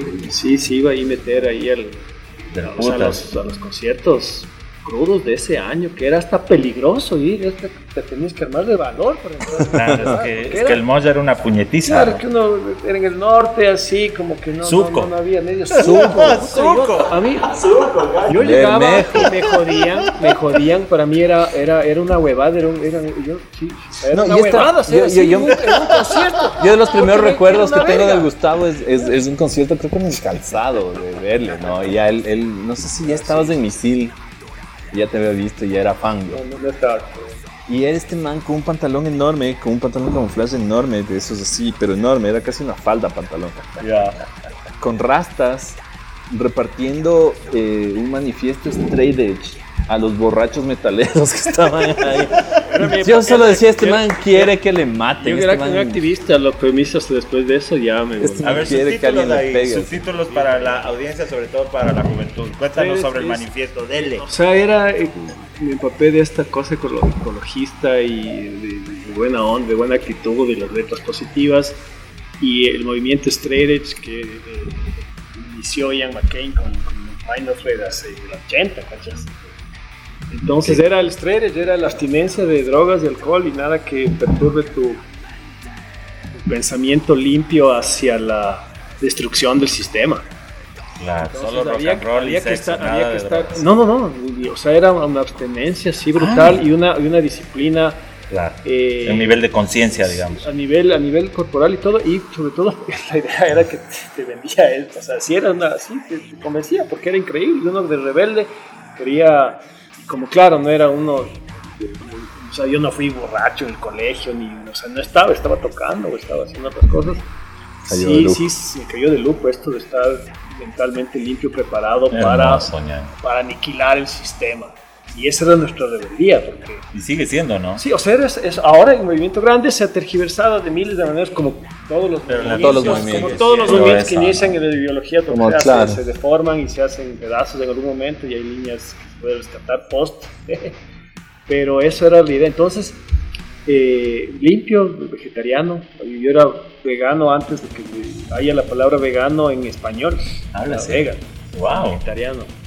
Y eres, eres, y así pasé y así le conocí al Señor, pero yo limpio de mente y, y alma, hermano. Y ahora ve, Y ahora ¿con ve. quién andas? Bueno, estamos tras... Me bota el muerto, me bota el muerto. Estamos transmitiendo desde el Bluegrass, gracias a Lolo, gracias a Lenin, que ya mismo viene. ¿Cómo También son... Claro, otra, otra, por, por favor. Y estamos aquí robando, en la robando. comodidad del de, el Bluegrass en, en Cumbayá. Nos, nos encerramos esta vez, la vez que estuvimos con los chicos de Sally Mileto a propósito de su cumpleaños. Eh, estábamos afuera y fue un relajo realmente. Así que agradecemos mucho aquí a los dueños de casa. Gracias Lenin y gracias Lolo. Y nada, pues estamos aquí, se siente una energía tan increíble, también una nota muy de admiración, de, de- bueno, yo soy, yo soy mucho, bueno, no mucho, pero sí soy más viejo que, que ustedes. No mucho, verás. O sea, te- sí soy full viejo más que, que- que- No que- mucho. que- que ustedes, pero claro, o sea, lo que han hecho es, es increíble y ya vamos a remitirnos a las, a las anécdotas, ¿no? La típica pregunta, porque claro, o sea, eso hay que preguntar. El mundo, este mundo en el que vivimos, en el que conocemos, del planeta, el tercer planeta, está, está interpretado por palabras. Sobre todo en nuestro idioma, el español es como demasiado, como que se regodea en las palabras. El nombre ese, la palabra descomunal. Ustedes han, ustedes han averiguado obviamente lo que significa, ¿no? O sea, la Es una cosa era- inconmensurable, gigantesca, y cuando les oigo, entiendo. Porque, porque puta, es como una cosa que. Brutal, brutal, se siente, ¿no? La piel, los pelos. Pero, ¿de dónde vino esa palabrota? Porque es enorme. ¿Cómo, cómo, cómo funciona la palabra? ¿Por qué descomunal? Es un nombrezazo, ¿ah, chicos? Pero cuenten. Yo, yo sé que es la típica, pero ya nada. para una banda pesada. Es un un nombrezote, nombrezón, pero no, no es un nombrezón. Vino a mí en un sueño, no mentira. Eh, Lo peor es que así fue puta. Claro. No, realmente, realmente eh, eso, o sea, ya, ya yo siempre tuve esta idea de hacer, o sea, como que la banda tenía que ser pesada, más como grubera. Yo no quería, no Ok. quería meterme mucho en la historia del death metal, por ejemplo, por más que amo los riffs death metaleros y que me encanta escuchar, yo quería que Descomunal sea más, más tipo Fear Factory, más tipo Pantera, más Machine Head, más grubera, digamos, ¿no? Fear Factor, qué bandón. Y en un punto les eso, o sea, les mandé, ya te- teníamos tres o cuatro temas, creo, Gustavo aún estaba en la banda. De hecho, éramos un trío aún, o sea, era batería, bajo, guitarra, lo que, lo que Ok. así empezó, digamos, ¿no? Power Trio, como se llamaba. Claro, y yo tenía súper claro esta cuestión del groove, del peso y tal, y nos mandamos cada uno buen de mañana al ensayo con cinco posibles nombres. Tuvimos Ok. 15 nombres, ¿no? Todos ahí, con pa, cinco pa, pa. nombres. Sí, estos vagos los vagos de esos, creo que llegaron con dos Ya pésimos quién es el nombres. papá, ¿no? Ya sabemos quién es el papá. Pero yo llegué con mis cinco nombres y, y la verdad es que me crucé un rato, o sea, me puse a revisar libros y qué sé yo, y, y- a, y a eso, ¿no? Como a relacionarlo con el sonido y tal. Y, Descomunal sonaba súper bien, sonaba de una, en una sola palabra, lo dices de una. A mí me gusta un montón porque lo que, lo que acabas de decir sucede. Recibo uno de los piropos más lindos que me han dicho últimamente fue el, el Esteban Portugal de la Papaya Dada diciendo es el mejor nombre porque cuando escuchas la banda todo toma sentido. Y eso es como, wow, bacán, porque te pones... Aparte es, es, es un nombre que te obliga, digamos, a estar...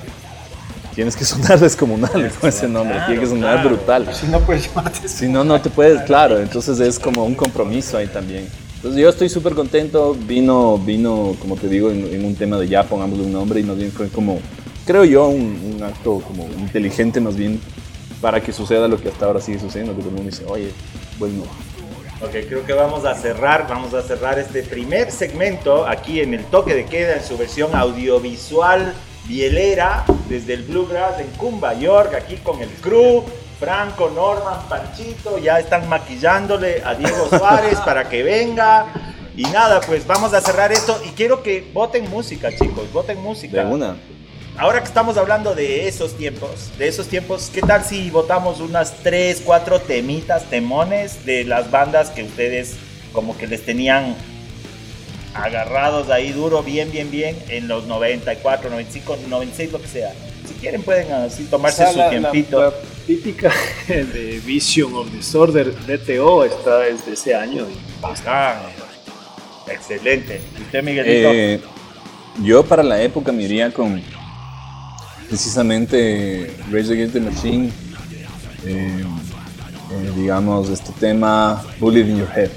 Bullet in Your Que a Head. mí me, me- ese disco Sí, me voló. Está, está el, también el, el, de Machine Head, que ahora están 25 años, 25 años. celebrando eh, esa canción Davidian, es increíble. Davidian. año. Bacán. Lunita de Pantera, boxe ya para hacer cuatro. A ver. Pero usted pues ahí programe, por Oiga, favor. Yo sí quisiera, no Lindo. sé, pues algo de Pantera. Puta madre, qué increíble que era eso. Yo creo que hay que poner Walk ahorita. Y cerramos este primer, primerísimo, primerón segmento del toque de queda aquí con Descomunal. Gustavo Miguel, gracias por venir, chiquillos. Gracias por invitar. Ya no les voy a chiquillar ya en el próximo. Es que me siento muy viejo. siento muy viejo. No, no es, tan- no, no es tanto, verás. Salud, salud. Claro, si piensa que no, pero con los miletos no me sentía ya bien. No, ahí se. Llama a la policía, ¿por qué no a los bomberos, a la Cruz Roja, a la Defensa Civil, a la Guardia del Presidente? ¡Ja! Olvídate, del toque de queda no te salva nadie.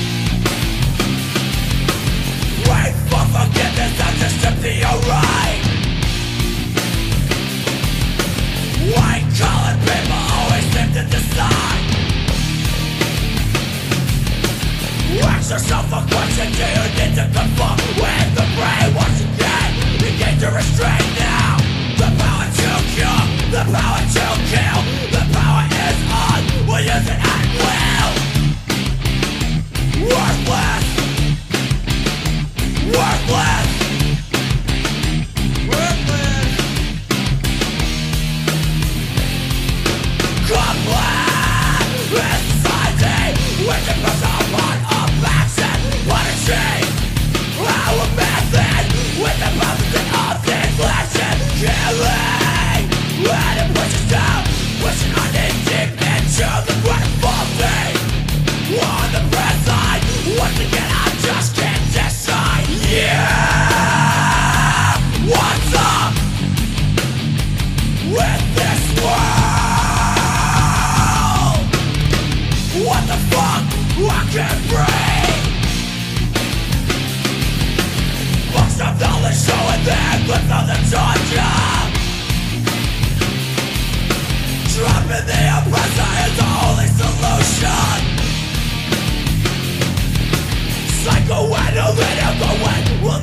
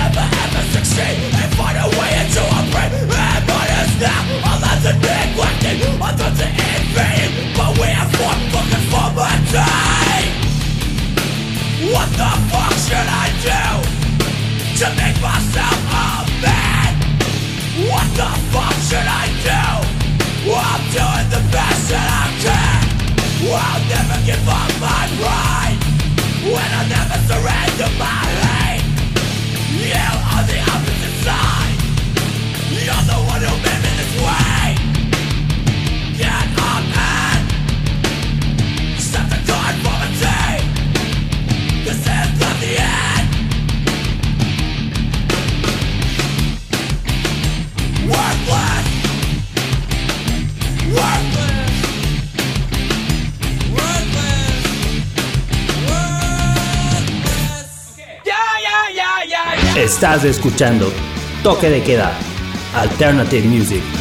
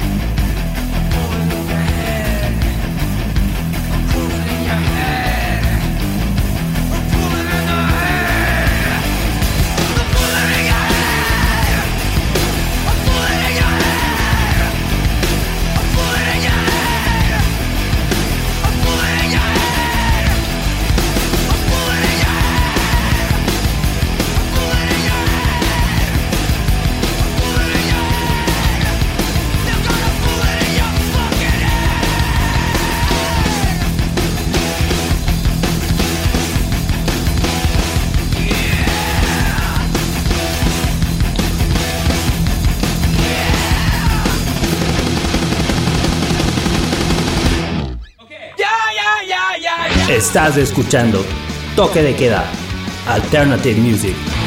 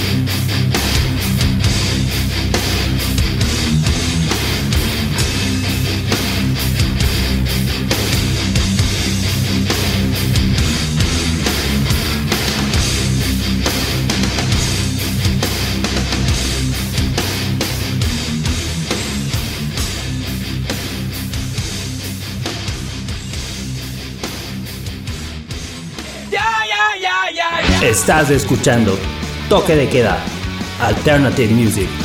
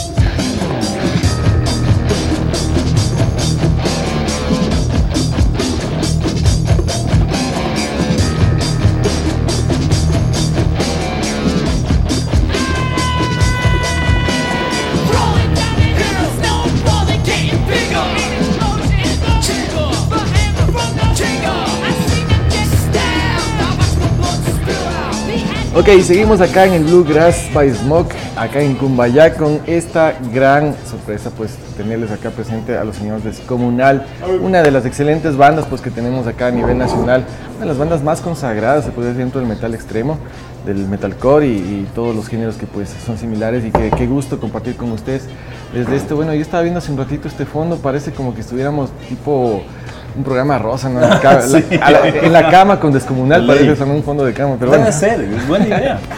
Lo chévere es que seguimos compartiendo la- la- las, las inquietudes, las, las anécdotas, sobre todo. Fernando hablaba ya de los 90, de finales de los 90, pues de cómo empezaba la, agrupación. Y bueno, había una inquietud que justamente tú lo topaste Eh, tú habías estado ya formando parte de lo que para nosotros en la época del toque de queda fue eh, los primeros pasos de, de colocar grupos nacionales, entre esos pues bueno, fue Mamá fue eh, Tanque, todo ese tipo de bandas y también Misil. De hecho tú nos contabas que habías estado participando con la banda, ¿no? ¿Cómo fue esa transición de entrar ya a un grupo oficial y una banda que de pronto también empezó a sonar, sobre todo a finales de los 90? Eh, sí, fue, o sea, ahí se abrió un, un- justamente gracias a estas bandas, gracias a Rage que hizo Ajá. como este estilo diferente. que Entonces, eh, el hardcore, yo, yo ya con esa información después de venir de- del extranjero, eh, yo lo que necesitaba es audiencia, que alguien escuche lo que Claro. estoy haciendo. Entonces, eh, ahí eh, hice una fiesta eh, promocionando que las bandas que va, las bandas que vamos a poner en la, la música que se va a poner en la fiesta. Ah, sí, claro, se mencionaba. Se mencionaba que Claro. iba a poner con Animal de Argentina, Ya. se mencionaba los Beastie Boys, cosas así para que vaya ese tipo Excelente. de gente y ahí tocar. Y eso es lo que hicimos, hicimos un fiestón acá en el sótano que era por la, por la Claro. católica. El famoso sótano donde de- empezaron todas las bandas grandes, claro, Luis Terán. así Entonces, es. tocamos, hicimos una fiesta ahí y eso era los inicios de Muscaria. también. Muscaria fue Claro, este que quiso tocar ahí y el Pipi no le prestó la batería al Nico. Por eso no tocó Muscaria, pero esta Ya. banda se llamaba Anticrisis Premisi. Ya.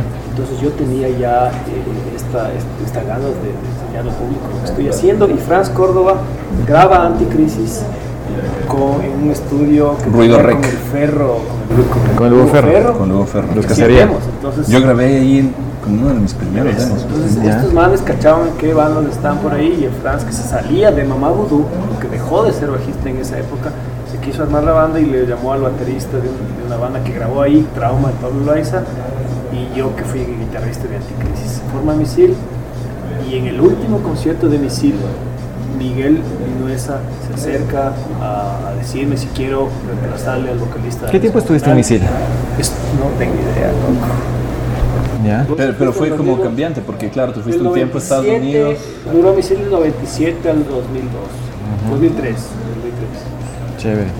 Sí, algo, algo que es chévere también en esa época, eh, y tú no me vas a dejar mentir, de hecho no sé si eso está volviendo, porque hubo un, hubo un bache durante la década del del 2000, la primera década. Eh, en los 90 o finales de los 90 había mucha unión, mucha hermandad entre las bandas, entre muchos géneros. Era, era chistoso a veces llegar a un concierto en donde había punk, había metal extremo, claro. Había época hardcore. Sí, y matanza, claro, hasta hip hop. Claro, era, era simpático. Por ejemplo. Claro. Sasa Matanza, Mileto. Los mismos. No, él, él organizaba esos conciertos. ¿Ya? La región.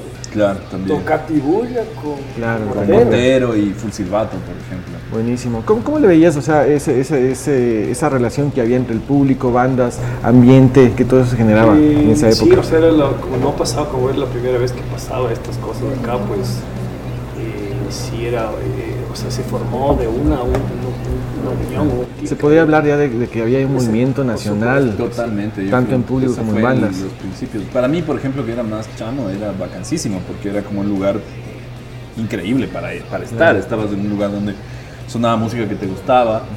Ponían, claro, yo hacía estos, estos conciertos y fiestas y teníamos que poner lo que íbamos a poner Claro. de música, digamos, para que la gente se identifique más. Ah, y entre tanto caiga. curioso, de pronto también los enganchaban, ¿no? Como bandas. Claro, y en la época también yo creo que influenció también un montón que hubo este MTV latino que era como Claro, súper grande y súper bueno.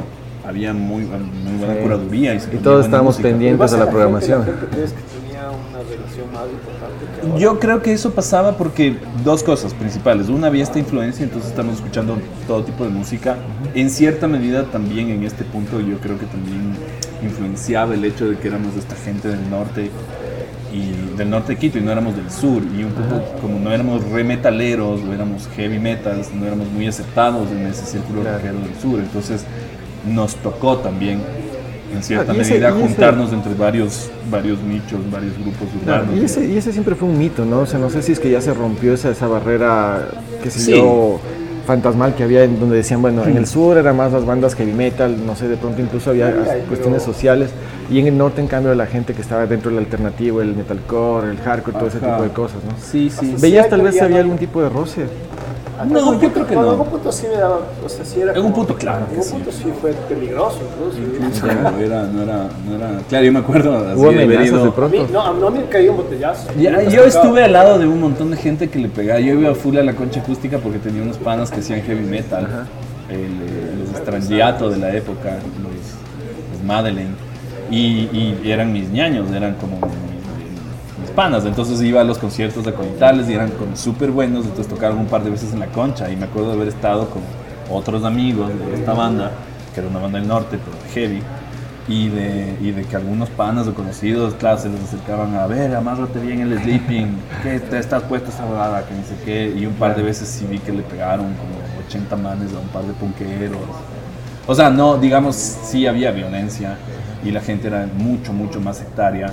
Entonces, en un punto tienes que reunirte con todos los que están, digamos, fuera de ese, de ese grupo y decir, a ver, juntémonos para ser más o menos gente e inclusive para protegernos si es que algo pasa, ¿no? Entonces yo creo que eso dio paso a la escena. Y la otra cosa que te decía es que, claro, o sea, uno hubo esta apertura y qué sé yo, que también eh, había esta, estas ganas de un montón de gente re talentosa de juntarse y de hacer música y de, y de compartir en algún lugar. No tenías internet, no tenías como ninguna de estas nuevas cosas en las que, digamos, puedes estar conectado. Pero había con gente. Eso era importante. Claro. O sea, el tema que a mí me parece como súper lindo es que tenías que ir al concierto para saber lo que estaba pasando y verte con esa gente. Tenías que estar ahí. Ahora es como que puedes no ir al concierto igual. Antes te veías obligado. Claro, si, sí, si Tienes que gustaba ser un tipo de música y quería realmente Ajá. saber lo que pasa, tenías que ir. Claro, y en realidad ahí también no solo hacías contacto con la banda, veías eh, justamente la propuesta, sino también eh, te hacías de tu grupo de amigos para poder intercambiar incluso los cassettes, la música, con los mismos grupos de estar frente a ellos. Ahí se vendían los demos, ahí se Sí, era, A mí, me parece- a mí me pasaba esto que no me llevaba con, o me llevaba con no mucha gente del colegio, pero llegaba a los conciertos y decía, esto es, o sea, wow, este es el lugar más bacán del mundo. ¿no? Así. Pero bueno, Excelente. Lo, lo- lo que nos, luego también nos identificó como escena fue que en Sicilia empezó a pasar que llegábamos a conciertos eh, en el sur y, la banda sonaba un poquito, con, o sea, poquito mejor. O sea, sí había un, amplio, había, había la tendencia de, de sonar un poco mejor.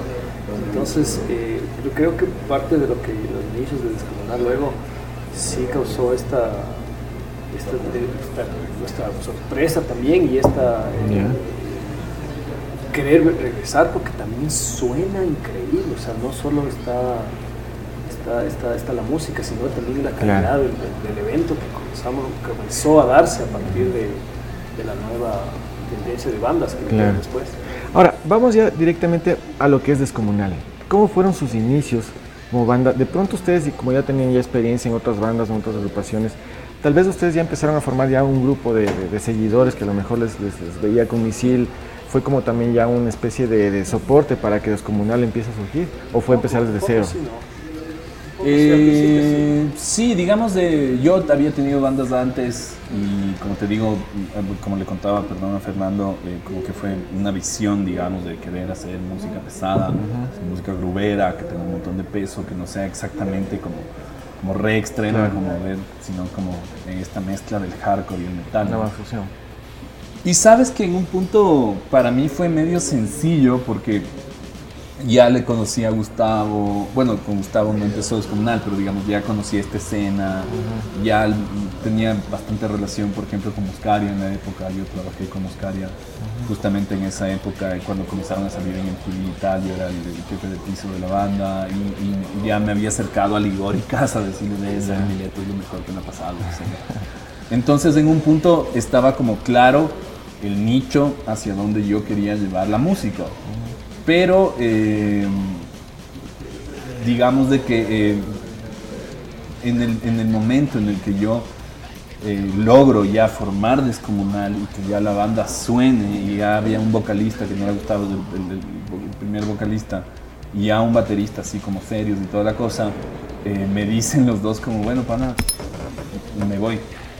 ¿Cómo que? Pues, me voy a vivir a Estados Unidos, me una beca para tocar la batería. Y el vocalista decía como, bueno, yo me voy también porque me voy a casar con esta man. y Chao. Claro, ese es uno de los grandes problemas de las bandas, ¿no? Exacto. Entonces en, en ese punto fue como, oh, hijo puta, me cagué, me quedé sin la mitad de la banda, ¿qué hago, qué hago, qué hago? Hay que hacerles grabar.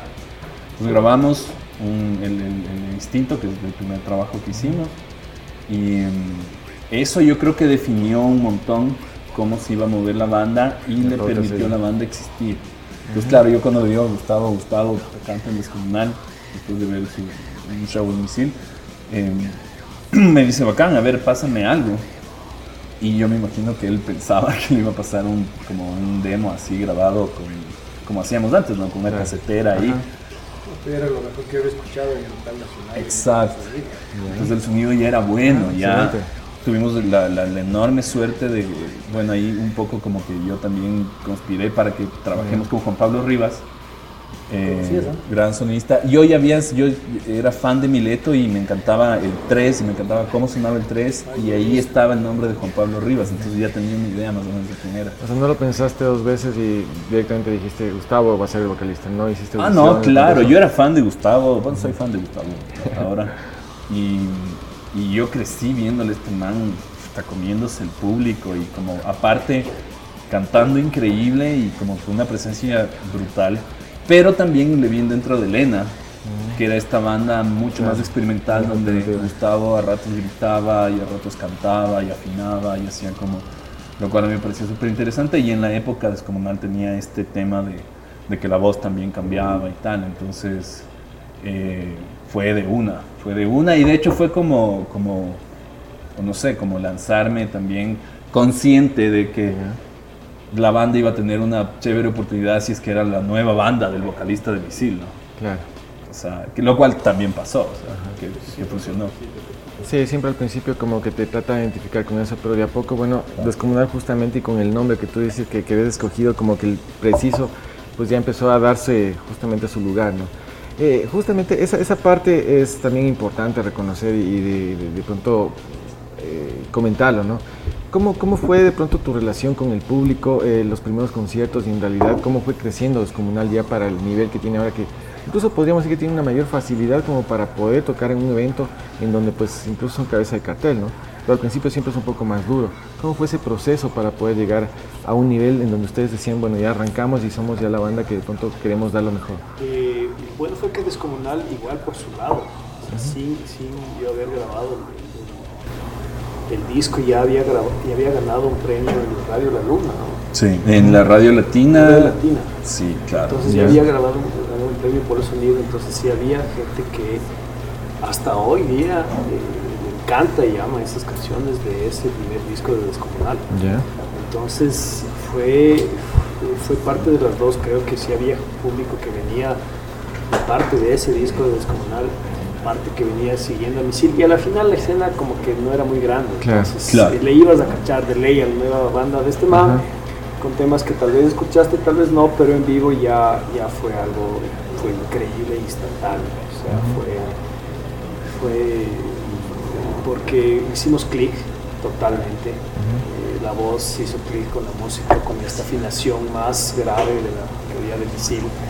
El, el estilo eh, era, era, era, era particular. Yo me recuerdo que una, una reseña que hubo de, de este demo era que era un metal quiteño y eso, Ah, sí. eso, eso fue chévere. El tipo de voz también era más o menos la, la tendencia que estaba pasando la- Claro. en, en Quito. Entonces al principio fue, yo pienso que desde de entrada eh, nos sentíamos súper sólidos, yo me sentía muy confiado de ellos. O sea, del canguil, tocando la guitarra man, siempre fue espectacular. Las baterías eran complicadas, eran gruberas, entonces no hubo mucha mm, dificultad en, en, en- en, siendo sincero, ganarse a esa, esa nueva, nueva camada Claro. de gente que venía escuchando. Entonces fue progresando naturalmente, fue creo que un amor a primera, a primer show. Ya. La gente, las cosas, sí nos, como siempre nos fue, nunca nos fue así como que turro aquí en Quito. No. Siempre había una, Claro. No, y eso también te digo, o sea, yo doy fe porque yo los he visto en vivo, o sea, pero bueno, yo he visto más en festivales grandes, aunque ustedes deben ser cancheros tanto en un festival pequeño como, o un evento pequeño como en un concierto grande, ¿no? Hablemos de los Quito Fest, en donde pues, prácticamente se roban el show. Pues obviamente toda esa evolución pues se ha concretado y da sus frutos, ¿no? Sí, Sí. o sea, el, el cariño que se, la, la, la fanaticada y la hermandad que se, que se generó fue importante. Fue Yo, importante. yo creo que es de eso, o sea, principalmente como volviendo un poco a la pregunta que hacías, es del público, o sea, al final el público es el que te valida o no, Claro. el que te da como cierta validez y el que hace que seas, sí, fue la final relevante o no. Pues con Descomunal pasaron varias cosas mágicas, como que Ajá. nos ganamos este premio de la radio latina, por ejemplo, y fuimos como la banda más escuchada de, de ese verano. eh, que llegase Gustavo con todo este bagaje enorme de- de estar en Misil y de ser la cara de Misil y qué sé yo. Eh, y también en la época que teníamos una crew enorme, bellísima, o sea, llegaba Descomunal a un concierto, llegaban venían 30 bastantes manes que se bajaban de la camioneta de este man. No. Y éramos todos ñaños del alma y amábamos esto, bueno, sí, todos seguimos amando, digamos, la música pesada y tal, pero digamos lo vivíamos como tal. Entonces Claro. yo creo que eso también creó este fenómeno de que, de que claro, llegan estos manes y, y llega un montón de gente ya de por sí. Y es una fiesta, ¿Qué tiempo ya tiene Descomunal? 18 años. 18 En años. abril. Felicitaciones, excelente, qué bestia. Chupar. Salud. Salud. Salud. Sin falta de cervecita, pero bueno. Entonces eh, fue, fue, fue, fue increíble y yo creo que el sonido de la banda en vivo siempre se cuidó y más aún cuando se grabó ya por primera vez, ya Claro. empezaron a escuchar algo con, con la voz esta y la, las nuevas temas. Ahí fue que comenzaron a sumarse más gente en esa época que todavía, todavía era necesario ir a un show. Claro. Claro. Bueno, estamos hablando de esos 18 años, pero ahora estamos 2020 y Descomunal pues ha dado también un paso muy fundamental. Es ya otro nivel, ¿no? o sea, ustedes ya se fueron de gira al exterior, incluso no solo por acá, por los países sudamericanos, sino también se fueron para Europa. ¿Cómo fue esa experiencia? ¿Cómo fue eh, el hecho de que hayan elegido cruzar el charco, irse al otro lado directo y, y hacerlo así tan grande, o sea, tan arriesgado, ¿no? Bueno, tienes un precedente que, bueno, Gustavo nos indica que al, al- al también haber empezado con esa filosofía es que hay, que, que hay mucho y suena bastante lo del hazlo tú mismo, ¿no? Ujú. Entonces es una de las motivaciones para poder no ponerse bar- barreras y, y Claro. hacerlo. Y qué chévere pues que, que lo hayan hecho esta vez, ¿no? Sí, es, el- es la segunda gira europea. Eh, hicimos la primera en el 2013. eh, y sabes que realmente había despertado un montón la cosa desde antes. Descomunal se crea, ya entra Gustavo y, y sacamos el, el de Oscuro del Final, que es nuestro segundo trabajo, estudio. Y lo que hacemos también, y yo creo que también por ahí tuvo también mucho que ver, es, es juntarnos y empezar a armar conciertos y empezar a como moverle a la escena. Eh, eso se transformó en, en la escena hardcore en un principio que luego fue Alarma. Claro. Que fue, digamos, este grupo de gente trabajando, conspirando para que la música pesada, este tipo de música pesada suceda y suene. Eh, y ahí yo creo que se ganó un montón, o sea, qué sé yo, eh, logramos, logramos tener a nuestras bandas con un buen público, había un buen público, y luego se comenzaron a traer bandas de fuera, ¿no? Claro. Entonces ahí yo recuerdo que, que la primera experiencia de, como de, de conocer a Confronto de Brasil y a Paura de Brasil y de conversar con ellos, de irnos de gira, hicimos una mini gira acá en Ecuador, y que ellos nos digan Europa, ustedes tienen que ir a Europa. Yo creo que ahí empezó el tema. de decir, Pero ah, ¿cómo fue el contacto? O sea, ellos habían hecho la gira de Europa, Ya. Confronto y tal, Y ellos hacían la gira sudamericana y se contactaron. Entonces, acá. en un punto, eh, como nosotros éramos los que estábamos haciendo los conciertos, se contactaron, logramos como armar esta gira aquí nacional. Y ellos fueron, yo creo que los primeros en decirnos, verán, nosotros acabamos de venir de Europa, hicimos esto, la cosa ya funciona, eh, es así, tienes que tener una van, y no sé qué, y ahí nosotros como que comenzamos a decir, ah, claro, o sea, las cosas que hacen rato. las bandas grandes es así, y o sea, En hay la que ruta, como se Europa. Ya, bacán.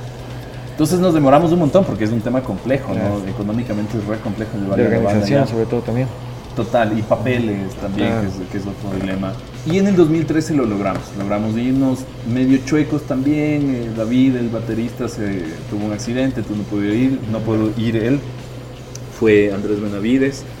Eh, Gustavo pudo ir también una, una partecita, pero hicimos la otra parte con Diego Rojas en la Claro, voz. claro. Entonces, yo creo que esa primera experiencia fue el, el- el darnos cuenta, ¿no? el recibir el cachetazo y como entender un poco cómo se movía la cosa.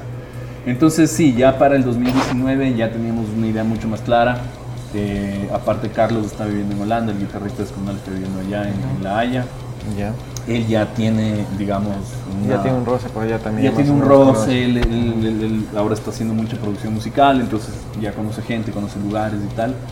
Y eh, hace dos años ya, básicamente, nos juntamos por Skype y dijimos, a ver, bacán, veamos queremos que la banda vuelva a Europa, cómo lo vamos a hacer, eh, cómo vamos a gestionar el dinero, qué vamos a hacer como digamos con las fechas, quién se va a encargar de buquear, entonces ahí como que comenzamos a organizar todos los asuntos Eh, y nada, lo fuimos, lo fuimos haciendo posible, ¿no?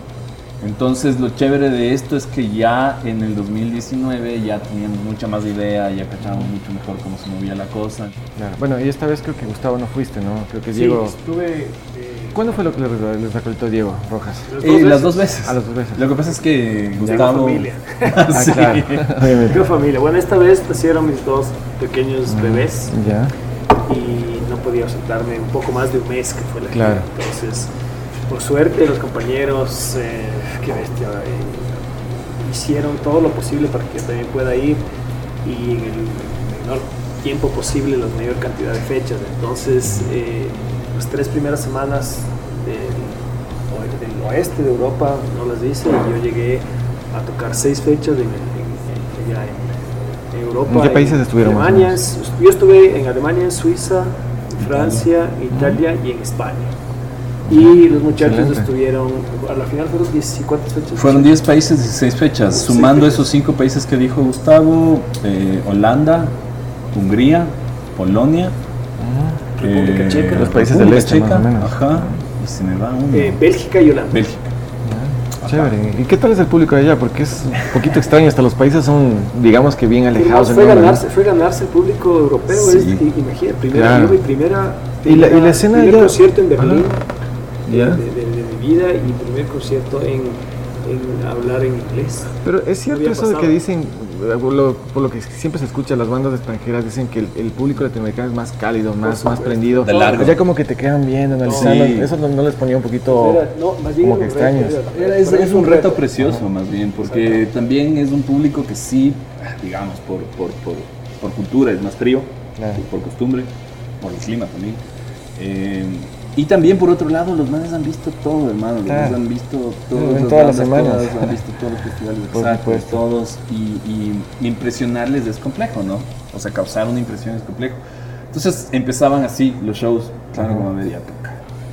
Y, y nosotros fuimos con esta idea de vamos a darle todas, a todos los shows. Pero es un atractivo también, a- o sea, que ven una banda totalmente les, diferente a lo claro, de ellos. les, les parecía como súper atractivo Claro. precisamente lo novedoso del asunto. ¿no?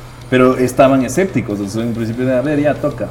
Y a la tercera, cuarta banda, el man que estaba así, ya estaba pidiendo una cerveza para regalarte la biela y bueno. estaba empujándose. Entonces nosotros también metíamos relajo, les decíamos que es. Moshen y qué sé yo. Excelente. Y todos los shows acababan en una fiesta al final. Buenísimo. Y, y la gente como sorprendida, aplaudiendo. y- Por hay ahí- que dar de todo, hay que dar Y por ahí tal vez alguna alguna anécdota, alguna sorpresita, vieron algún compatriota o latinos o alguien que lo reconoció. hermoso, Todo o el sea, que tiempo. fue todas las, todas las fechas, hay, o sea, ecuatorianos hay ¿Ah, sí? absolutamente en Además, todos los países del Qué mundo y, y hay un metalero. Ajá, interesado y tal. No, y lindazo, porque la experiencia era súper bonita. Era como, ve, puta, yo les vi hace 13 años Claro. en el Quito Fest, por ejemplo. Excelente. Y Qué bacán que estén aquí, qué hermoso, ojalá puedan venir más bandas. y- inclusive ya en un punto era un ejercicio de sentarse con ellos y conversar del Ecuador, que yo cacho que Claro. tanta falta les hacía. ¿no? Claro, excelente. Y yo creo que esa va a ser el- no solo las dos veces, sino creo que va a ser también las siguientes que van a. Sí, a- ojalá, porque en la final tu parte con público ecuatoriano es, es lindazo. O sea, más aún cuando ya te conocen y tal. es- Chévere, chévere, muchachos. Descomunal está acá con nosotros en el toque de queda en esta versión online. En este podcast que ya estoy perdido, no sé si es el 16, 17. Bueno, la verdad es que seguimos ahí. Estamos en la segunda temporada y acá en el Bluegrass Smoke, agradeciendo como siempre la gran, el gran apoyo que nos dan para poder tener estas eminencias, estas bandas que estamos pues dialogando en esta oportunidad. Y bueno, vamos a cerrar este segundo bloque y luego ya para terminar vamos a regresar con Fernando y con las preguntas capciosas que como siempre lo suele hacer hoy. Muchísimas gracias muchachos. Muchas gracias.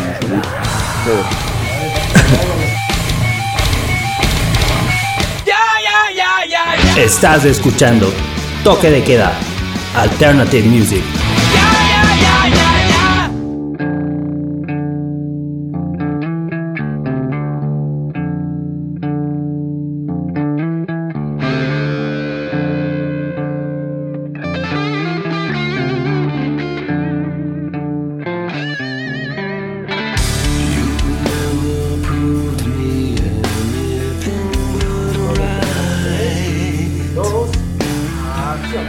Salud descomunal, aquí presente. Toque Se de nos queda. acaba el sábado, se nos acaba el sábado. Todos los hijos, todos, de todas aquellas, todas, nos esperan porque somos padres responsables. Menos yo. Menos, Menos yo. este, este señor Él está, tiene está muchos juicios. Con la más linda desde hace rato porque no, No tiene soy guagua, ni padre chicos, ni yo soy les damos, responsable. Yo les damos, chicos, yo les damos. Todo esto es joda, es para, para aumentar el, el rating. El rating. Y a sus madres también las damos, todavía. Bueno, ok, estamos cumpliendo añitos de este año, ¿no? De Todos los años. de- bueno, sí, todos los años. Buena, buena.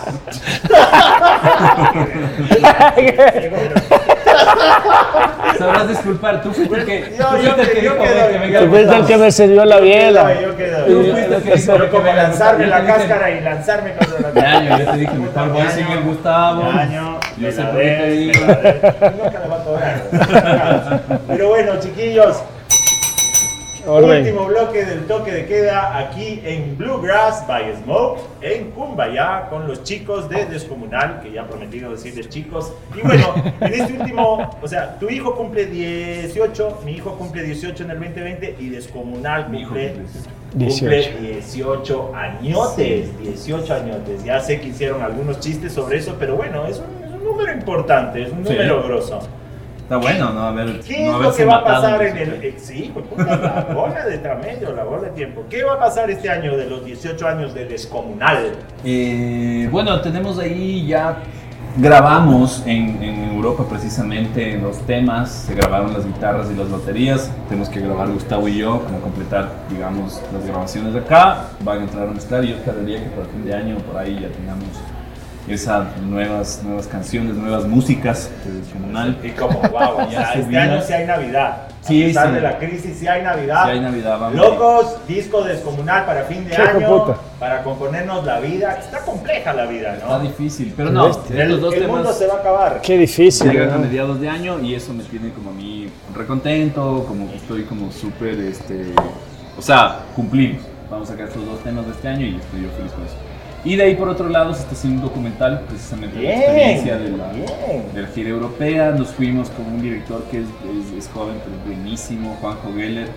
De hecho, no sé, deben haber visto los, los- subíamos, digamos, las actualizaciones de lo que iba pasando en la gira. Él fue el que filmó y él Eso es eso es súper importante que redundemos un poquito porque el contenido está muy bueno, muy bueno. No, no, no como esto que está así, como al, como al pedo, al susto. No, no, no. Pero el contenido está muy bueno, tiene un tema así como una resonancia emocional muy bacán. Es una resonancia ¿Dónde- emocional. ¿Dónde, ¿Dónde se puede ver todas estas secuencias de, de contenido que, bueno, no sé si se vayan a usar en el, en el docu, pero ¿dónde podemos ver? ¿Dónde podemos Están ya, están Yo ya sé, en, las, pero bueno. es en parte las de- redes de Descomunal, puedes ver en el YouTube de Descomunal, está también en el Facebook de Descomunal, está en, en Instagram TV también de Descomunal.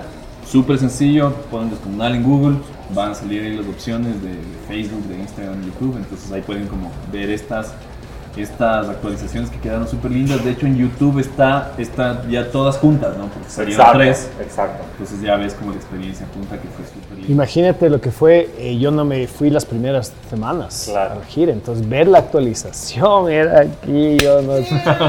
claro, o sea, no estoy ahí y, y, o sea, desde acá se ve algo tan lejano, ¿no? O sea, Claro, tan, tan, tan... hasta todo cambia, la luz es diferente, exacto. la temperatura, la temperatura, están en otro lado. O sea, El contenido, Entonces, están en otro lado. Entonces quiero, que- quiero- quiero que te imagines a un miembro de Descomunal viendo eso, pero no siendo parte de eso, pero sabes que acá vas a llegar, entonces es algo, es- es extraño, es lindo, hermoso.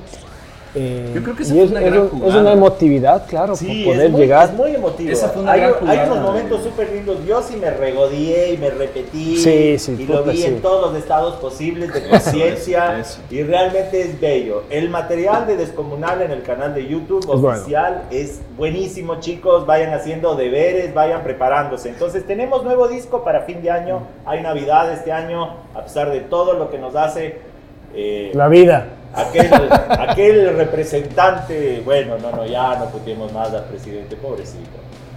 Él ¿No? se putea solo. Él, él sí, él, él está cagado todo. Yo recuerdo un amigo mexicano que dice, pinche lisiado, pero es verdad, o sea, ya nada. Pero todo pasa. Lo bueno de este año es que vamos a tener un disco nuevo de Des- Descomunal.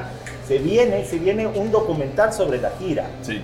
La gira debe estar repleta de cosas maravillosas y de anécdotas, pero bueno, quisiera que eh, escojamos dos momentos claves, dos anécdotas así, pero a lo bestia de la gira que quieran compartir con el público del toque de queda. Eh, creo que llegar en Suiza, Zurich, imagínate, estar en Zurich es como que no, no primera vez no tienes idea, o sea, te imaginas algo increíblemente suizo. ordenado y suizo y llegar al, al bar rockero de Zurich, de la, del, del, digamos de downtown Zurich, de la parte central donde pasan las cosas, súper turístico, un bar metalero y rockero donde hay shows en, la- en el subterráneo.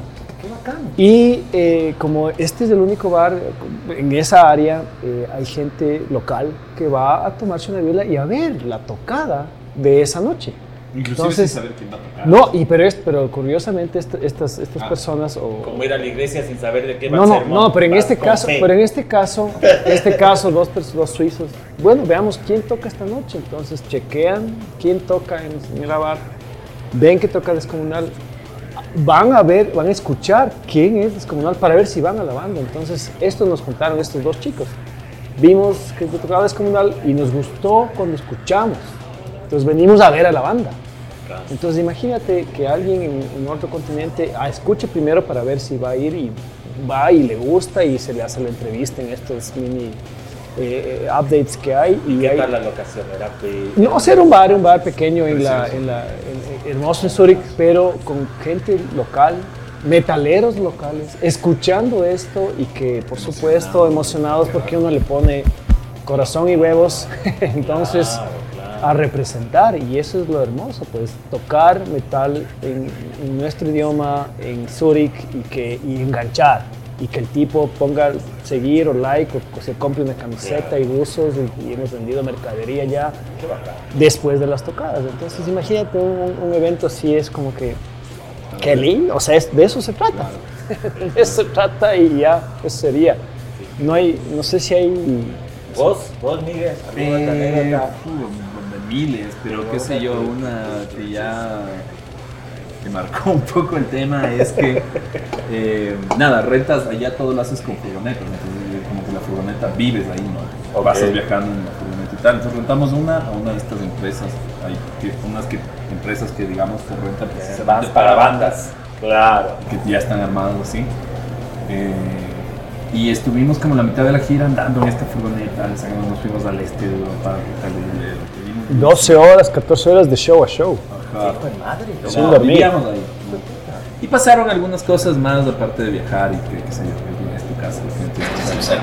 Y en la mitad de la gira se cayó la puerta de la furgoneta, se cayó, que vaya, se cayó, se cayó. Se cayó. O sea, claro, una, una de nuestras amigas de Holanda intentó abrir y simplemente cayó la puerta y no había cómo volver a poner. Entonces, ese rato, hermano, estaba allá, está claro que este carro rentado, aparte en Europa, que es como. Claro, sí, está- chucha. Y en Holanda, que el tema de la vialidades tiene todas las reglas del mundo y todo Habla es serio. súper estricto. Brother, es así. el cannabis sin reglas, la, la vialidad full. Ñaño, no tienes idea. Porque tienes las bicis en Holanda y las bicis son más importantes inclusive que el cartón. Entonces tienes, hay otra dinámica de manejada y toda la cuestión. Bueno, por suerte pasó en Holanda porque llamamos a la empresa y por suerte estamos en Europa y en, en dos horas teníamos una nueva furgoneta. Chuta. De hecho, que estuvo Qué mejor, eficiencia, ¿no? que fue más grande, Cachas, que, que fue más cómoda para viajar y que era mucho mejor de la que teníamos. Pero claro, tuvimos dos horas o tres horas sentados afuera, Así como, afuera ¿qué de esa pasó? furgoneta. Se así, cayó la puerta. y con el equipo ahí y todo lo demás. Y es como, y, y claro, me acuerdo que una otra amiga decía, pero ¿cómo hicieron para botar la puerta? ¿Qué? ¿Qué? ¿Qué, ¿Qué, carajo? ¿Qué nivel de sudamericano eres? para botar la Entonces cayó la puerta de la furgoneta y eh, hubiese sido un caos si hubiese sido en otro país. Por suerte fue en el país donde, donde estaba la empresa, entonces como súper sencillo tener otra. Esa fue una buena anécdota. Chistosa que pudo haber complicado las cosas mal plan, pero ahora no fue. Hay una de las cosas que estábamos conversando con otros amigos que, que no son músicos, pero bueno, que hacen su arte de otra forma, sobre todo en la gastronomía. Y saludos a, a Andrés Camacho, que era uno de Ah, los... Andrés, un Cama, abrazo, pues, del claro, Cama, claro, claro, que fue uno de los fundadores de ese lugar maravilloso que era el Aguijón. Y bueno, y ahora anda full en su Master Ollas y nada, pues entonces hablábamos de, de- de- de que todo está muy complejo. no solo aquí en el país, sino en toda la región, en todo el mundo. Puta, está, está, Está peluda jodido, cosa, está jodido, en general. cosa. En general, loco, en general. Y es medio como que me remonto también a los, a los 90, ¿no? Fue una década donde la cosa estaba jodida y también salíamos como, como a la pelea, como a la ¿Y crees que la juventud ahora está dispuesta a Creo que, abarcarse o sea, eso? yo puedo hablar solo por la juventud que, que lleva mi apellido y la cual me saco la madre manteniendo, pero mi hija, yo creo que esa nota que llaman centennials, no sé qué rollos, pero ellos sí están como muy, muy conscientes de las Tu hijo no es centennial todavía. mi hijo es, no sé, es un híbrido entre millennial y centennial, pero a mi hijo le vale madre. O sea, le, le vale madre. Pero yo sí creo que hay esa vuelta, a esa vuelta, no sé qué palabra ponerle para que no suene, no suene leve, porque se está poniendo duro. La resistencia, la, la, no sé si es contestatario, pero es un nivel de conciencia alrededor del consumo, de, de cómo hacer estas micro, micro guerritas contra ¿Y ¿Crees que el rock tenga alguna, alguna, alguna labor para esta época, para esta era? Justamente a eso iba, güey. Entonces, entonces yo, yo siento que, claro, ustedes tienen unas letras contundentes, ¿no? Brutales. Y, y- y- y de alguna forma yo creo que este país, más allá de todas las necesidades que tenemos, necesita inspiración. La palabrota, verás, así como descomunal, la palabra in- inspiración es heavy.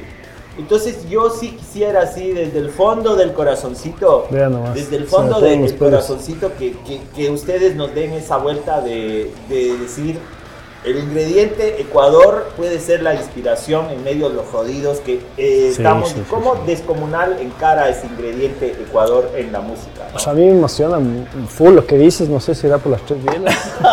Salud. Te juro, weón. Tres bielas pre-almuerzo, ¿no? Por si acaso. Gracias, Lucas.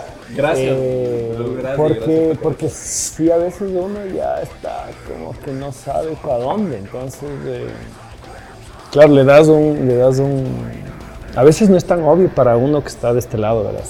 Ah, Para mí, hablando personalmente. ¿En serio? Sí, a veces no es tan obvio que, que es, que es tan importante eh, seguir puta, agarrando el- la rienda porque puta, se puede ir para todo lado. Pues. Tal cual.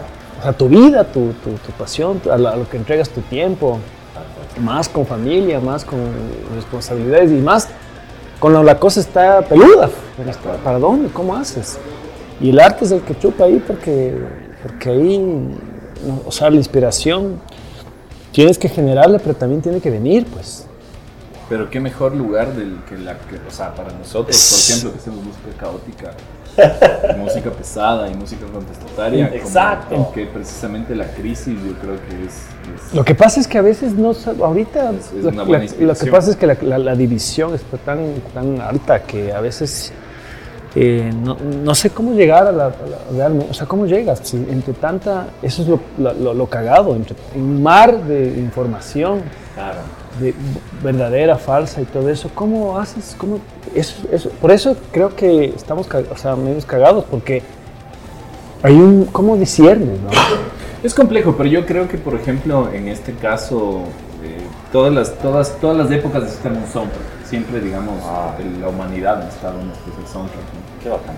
Y en las crisis, eh, yo creo que es donde más ha salido Sí. a flote, digamos, la creatividad y en cierta medida donde se han forjado también como las escenas más grandes y donde yo creo que pasa a ser más un tema, lo que les decía en un principio, que para mí es en serio, lo tomo muy en serio, mi obra es descomunal, yo soy un artista y yo voy, a, yo voy a hacer mi obra más allá de que esto funcione o no económicamente.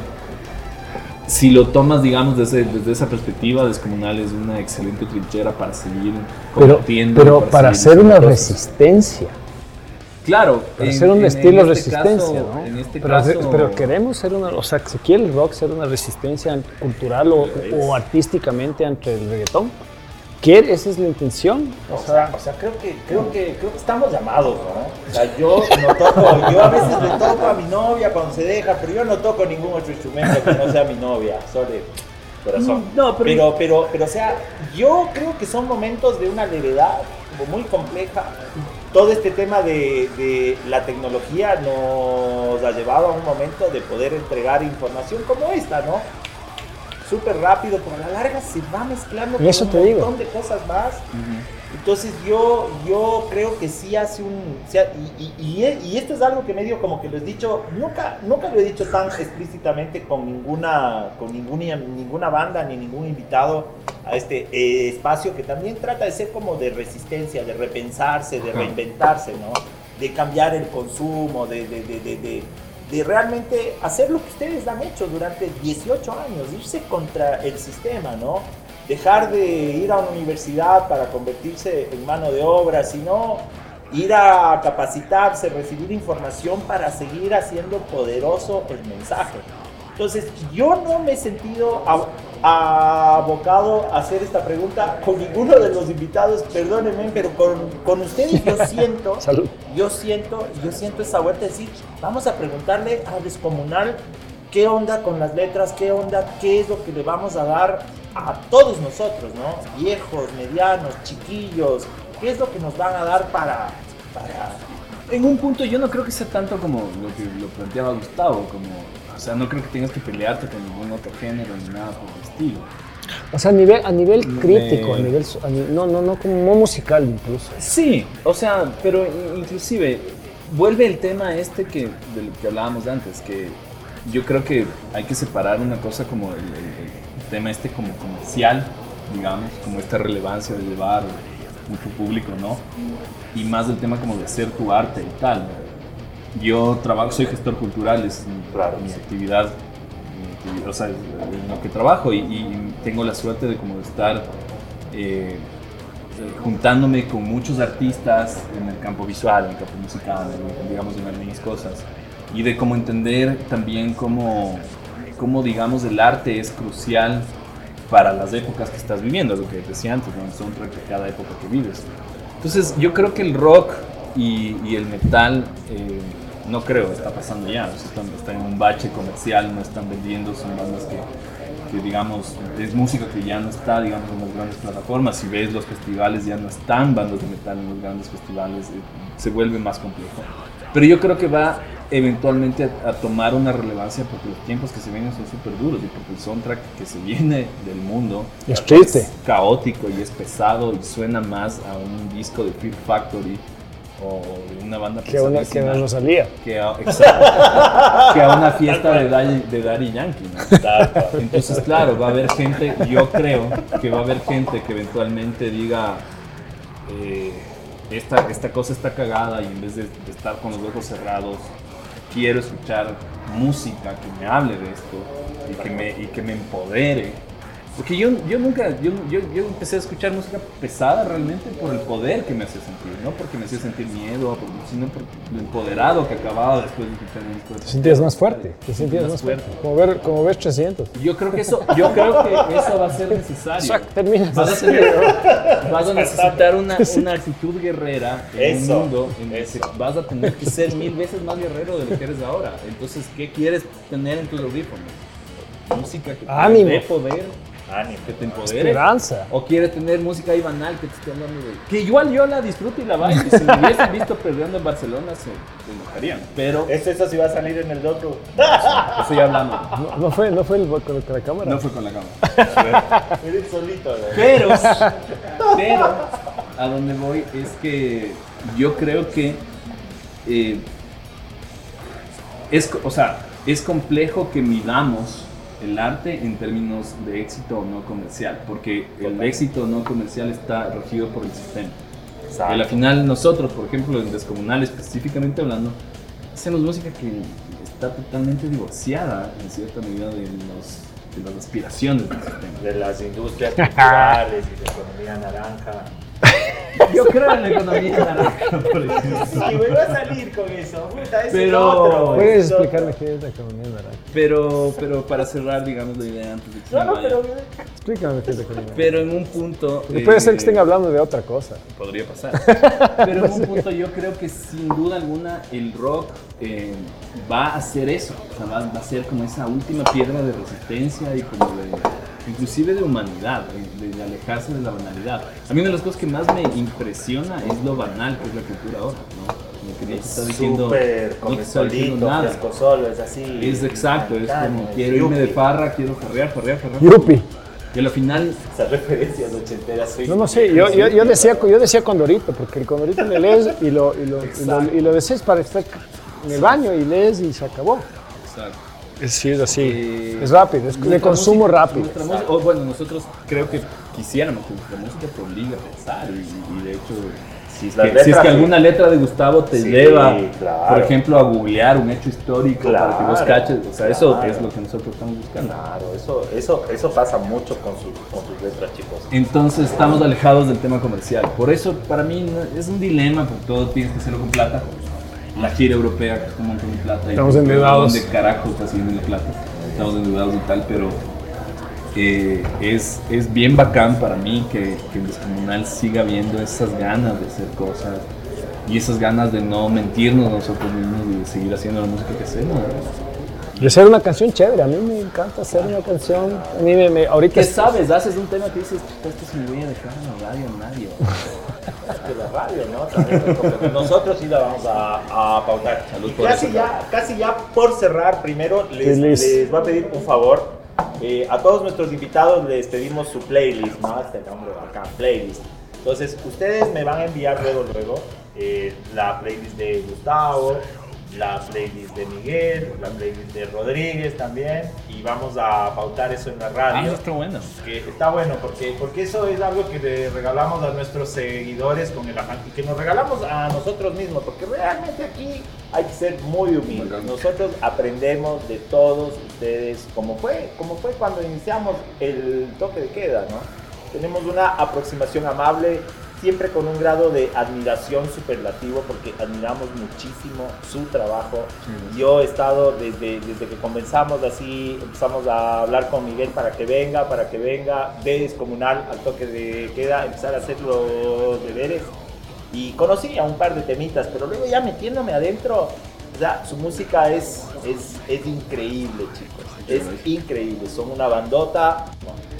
Nos hace muy bien al país, nos hace muy bien al, al país tener estas eh, eh, expresiones de arte y este nivel de lucidez y de cordura en la, en la propuesta es, be- es bellísimo. Y nada, ahorita vamos a regalarle al público precisamente la música de Descomunal.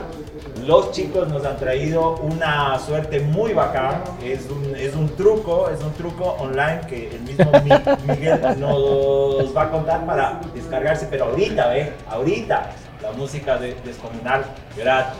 En este mundo donde casi nada es gratis, esto es un regalo bellísimo. Así que Miguel, cuéntenos. Sí, pues estamos con dos, dos de No, tres, por ahí ah, se tres. por alguien se Ahí ya me pateó, están. ya, ya, aquí están tres. Tres. A ver. Y nada, nos llevamos esto eh, a Europa. De hecho, este, este fue el modo en el que vendimos la música descomunal en Europa. Una, una postal chévere con un arte increíble que hizo.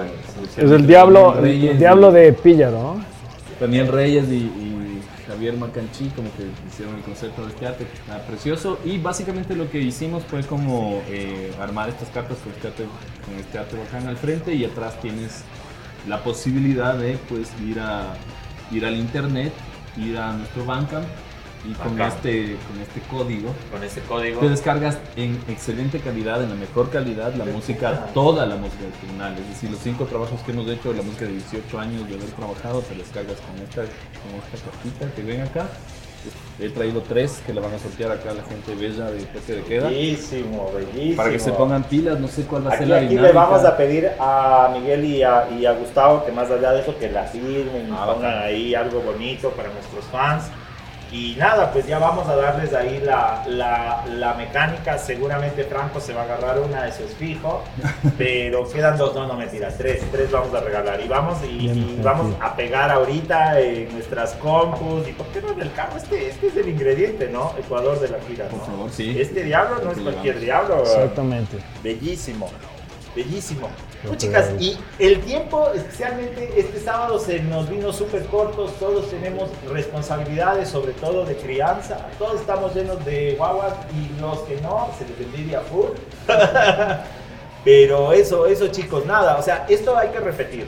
Yo sí les digo porque siento que nos quedamos con el, con el tiempo cortísimo y siento que se viene algo muy importante este año y, y hay algo que hay que celebrar, que es que ya se viene el nuevo disco de Descomunal, chicos. Así que vamos a repetir, vamos De a una, repetir con bolsita de caramelo. Gracias. Y con más cerveza y más tiempo, este especial que queda como, digamos, como en deuda, porque Yeah. estamos contra el Hasta tiempo. la próxima, amigos. Y Gracias. los niños ahí nos quieren nada. Puta madre, chicos, son lo Muchas gracias. máximo. Gracias por la Cabrones, invitación, sigan hermano. adelante, no paren nunca, por favor, que se les necesita full. Y nada, pues hagamos la del mono, pues vamos, vamos a ponernos todos ahí para la foto. La del mono, Sí, eh. claro, porque el mono es farandulero.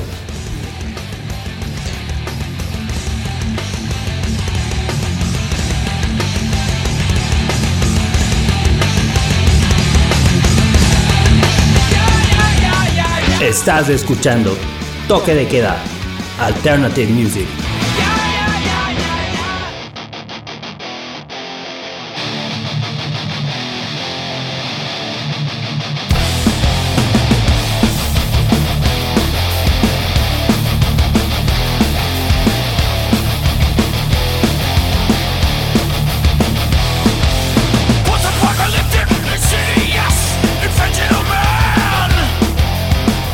Desde el Bluegrass estamos transmitiendo el programa número 19 y estamos escuchando esta gran entrevista que realizamos a los panas, amigos, a estos guerreros pues de la carretera musical, los famosos y los aclamados Descomunal que nos visitaron después de su gran gira europea, Diego. Así es, Franco, pues eh, es un gusto compartir con los Descomunal, una banda tan emblemática dentro del metal nacional y qué gusto que también esta agrupación pues ya esté dando mucho de que hablar por tierras europeas y acá también en Sudamérica pega muy fuerte los eh, amigos de Descomunal.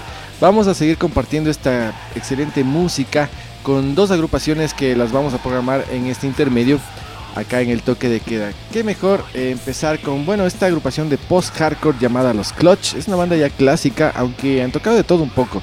Pero en esta oportunidad vamos a escuchar el tema Earth Rocker. Earth, sí, rockero de la tierra, algo así. Y luego eh, cerraremos con los Suicide Silence, una de las bandas también más importantes del metalcore, con el clasicazo tema You Only Live Once.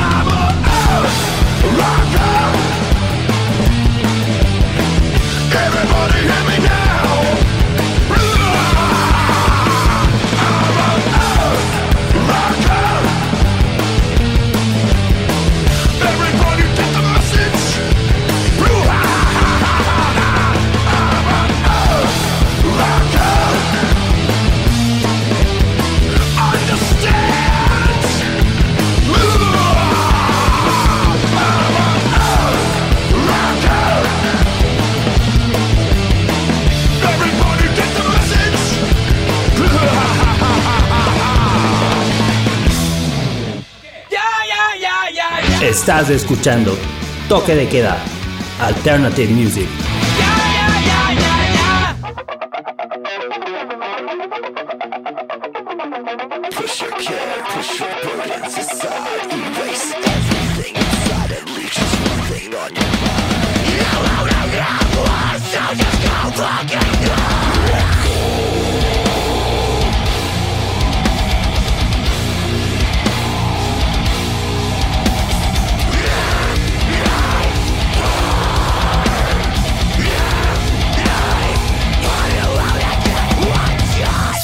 So shoot every breath you take, you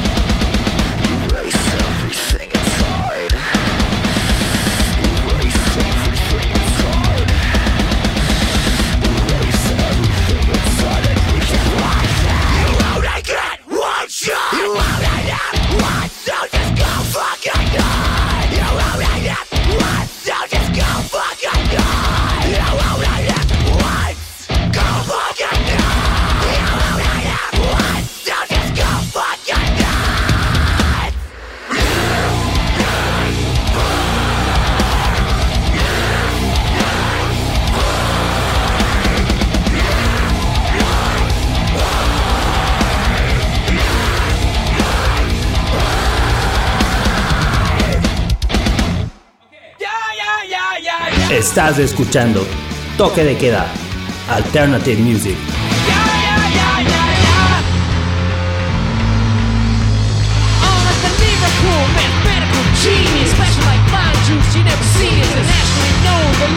The. Shout out to one him with the rhyme the don't stop.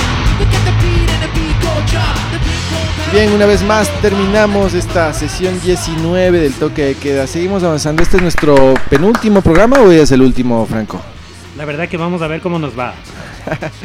Sí, estamos perdidos un poco porque con esto, qué, qué bestia, qué arduo, arduo- arduo trabajo, la labor de hacer tanto video podcast como también la versión en, en- en- en radio que, que me estoy mareando. ¿eh? Es que lo que pasa, Diego, es que tenemos ya algunos programas pregrabados que son las entrevistas en video y pues tenemos bastante, aunque tú no lo creas, bastantes grupos que están solicitando un espacio en el toque de queda. Así es, todos ustedes pues a su tiempo, muchísimas gracias por esa acogida, no solo a las bandas, sino también a la gente que nos escucha y que nos está viendo ahora en la versión eh, YouTube. Y pues qué gusto compartir con ustedes como siempre lo mejor de la música alternativa en todos sus géneros. Tanto el eh, alternativo clásico de, los 90, el post-punk desde los 80, la música indie y por supuesto en este programa que hemos eh, dedicado lo mejor a nuestros queridos amigos de Descomunal, escuchando lo que es el metal alternativo, lo que es el metalcore. Y vamos a cerrar ya prácticamente este programa en esta sesión número 19 con dos temazos. El primero lo dedico yo y luego Franco va a dar la pauta. Este es una de las bandas también contemporáneas que pega bastante bien y que tiene un gran un gran, eh, una gran cantidad de fans ¿no? a nivel del mundo. Ellos son los Ballet for My Valentine que nos van a presentar el tema Tears Don't Fall y luego cerramos con cuál, Franco. Bueno, agradecemos la participación pues en este podcast a los increíbles Descomunal y vamos con una banda para cerrar, una banda que todo mundo es fan de esta banda, son los Deftones, que comenzaron como un grupo nu metal, Diego, pero después fueron expandiendo sus horizontes con diferentes eh, ritmos de música, eh, desde el trip hop al metal, la música electrónica en general. En esta ocasión vamos a poner el tema My Own Summer de los Deftones aquí en Tu Toque de Queda.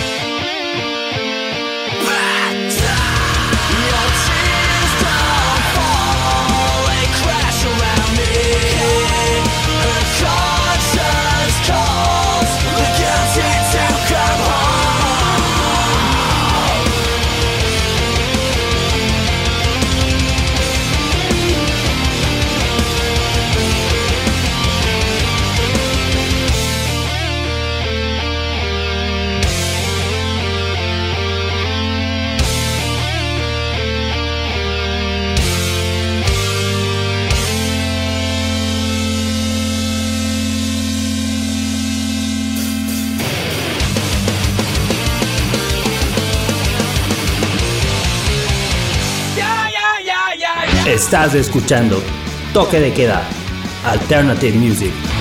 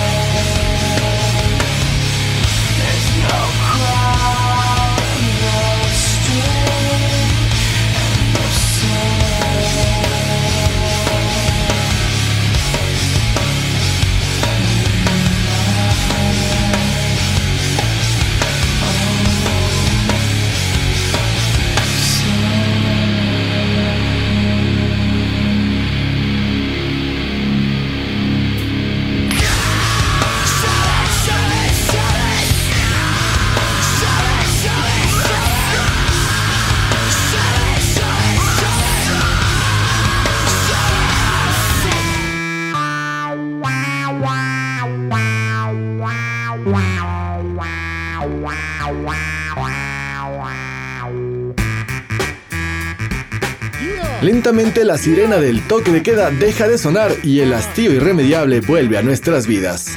Pero no le pares bola. La señal alternativa más excepcional de la red simplemente se recarga hasta una próxima ocasión donde tú y yo tengamos un nuevo contacto con la música irreverente.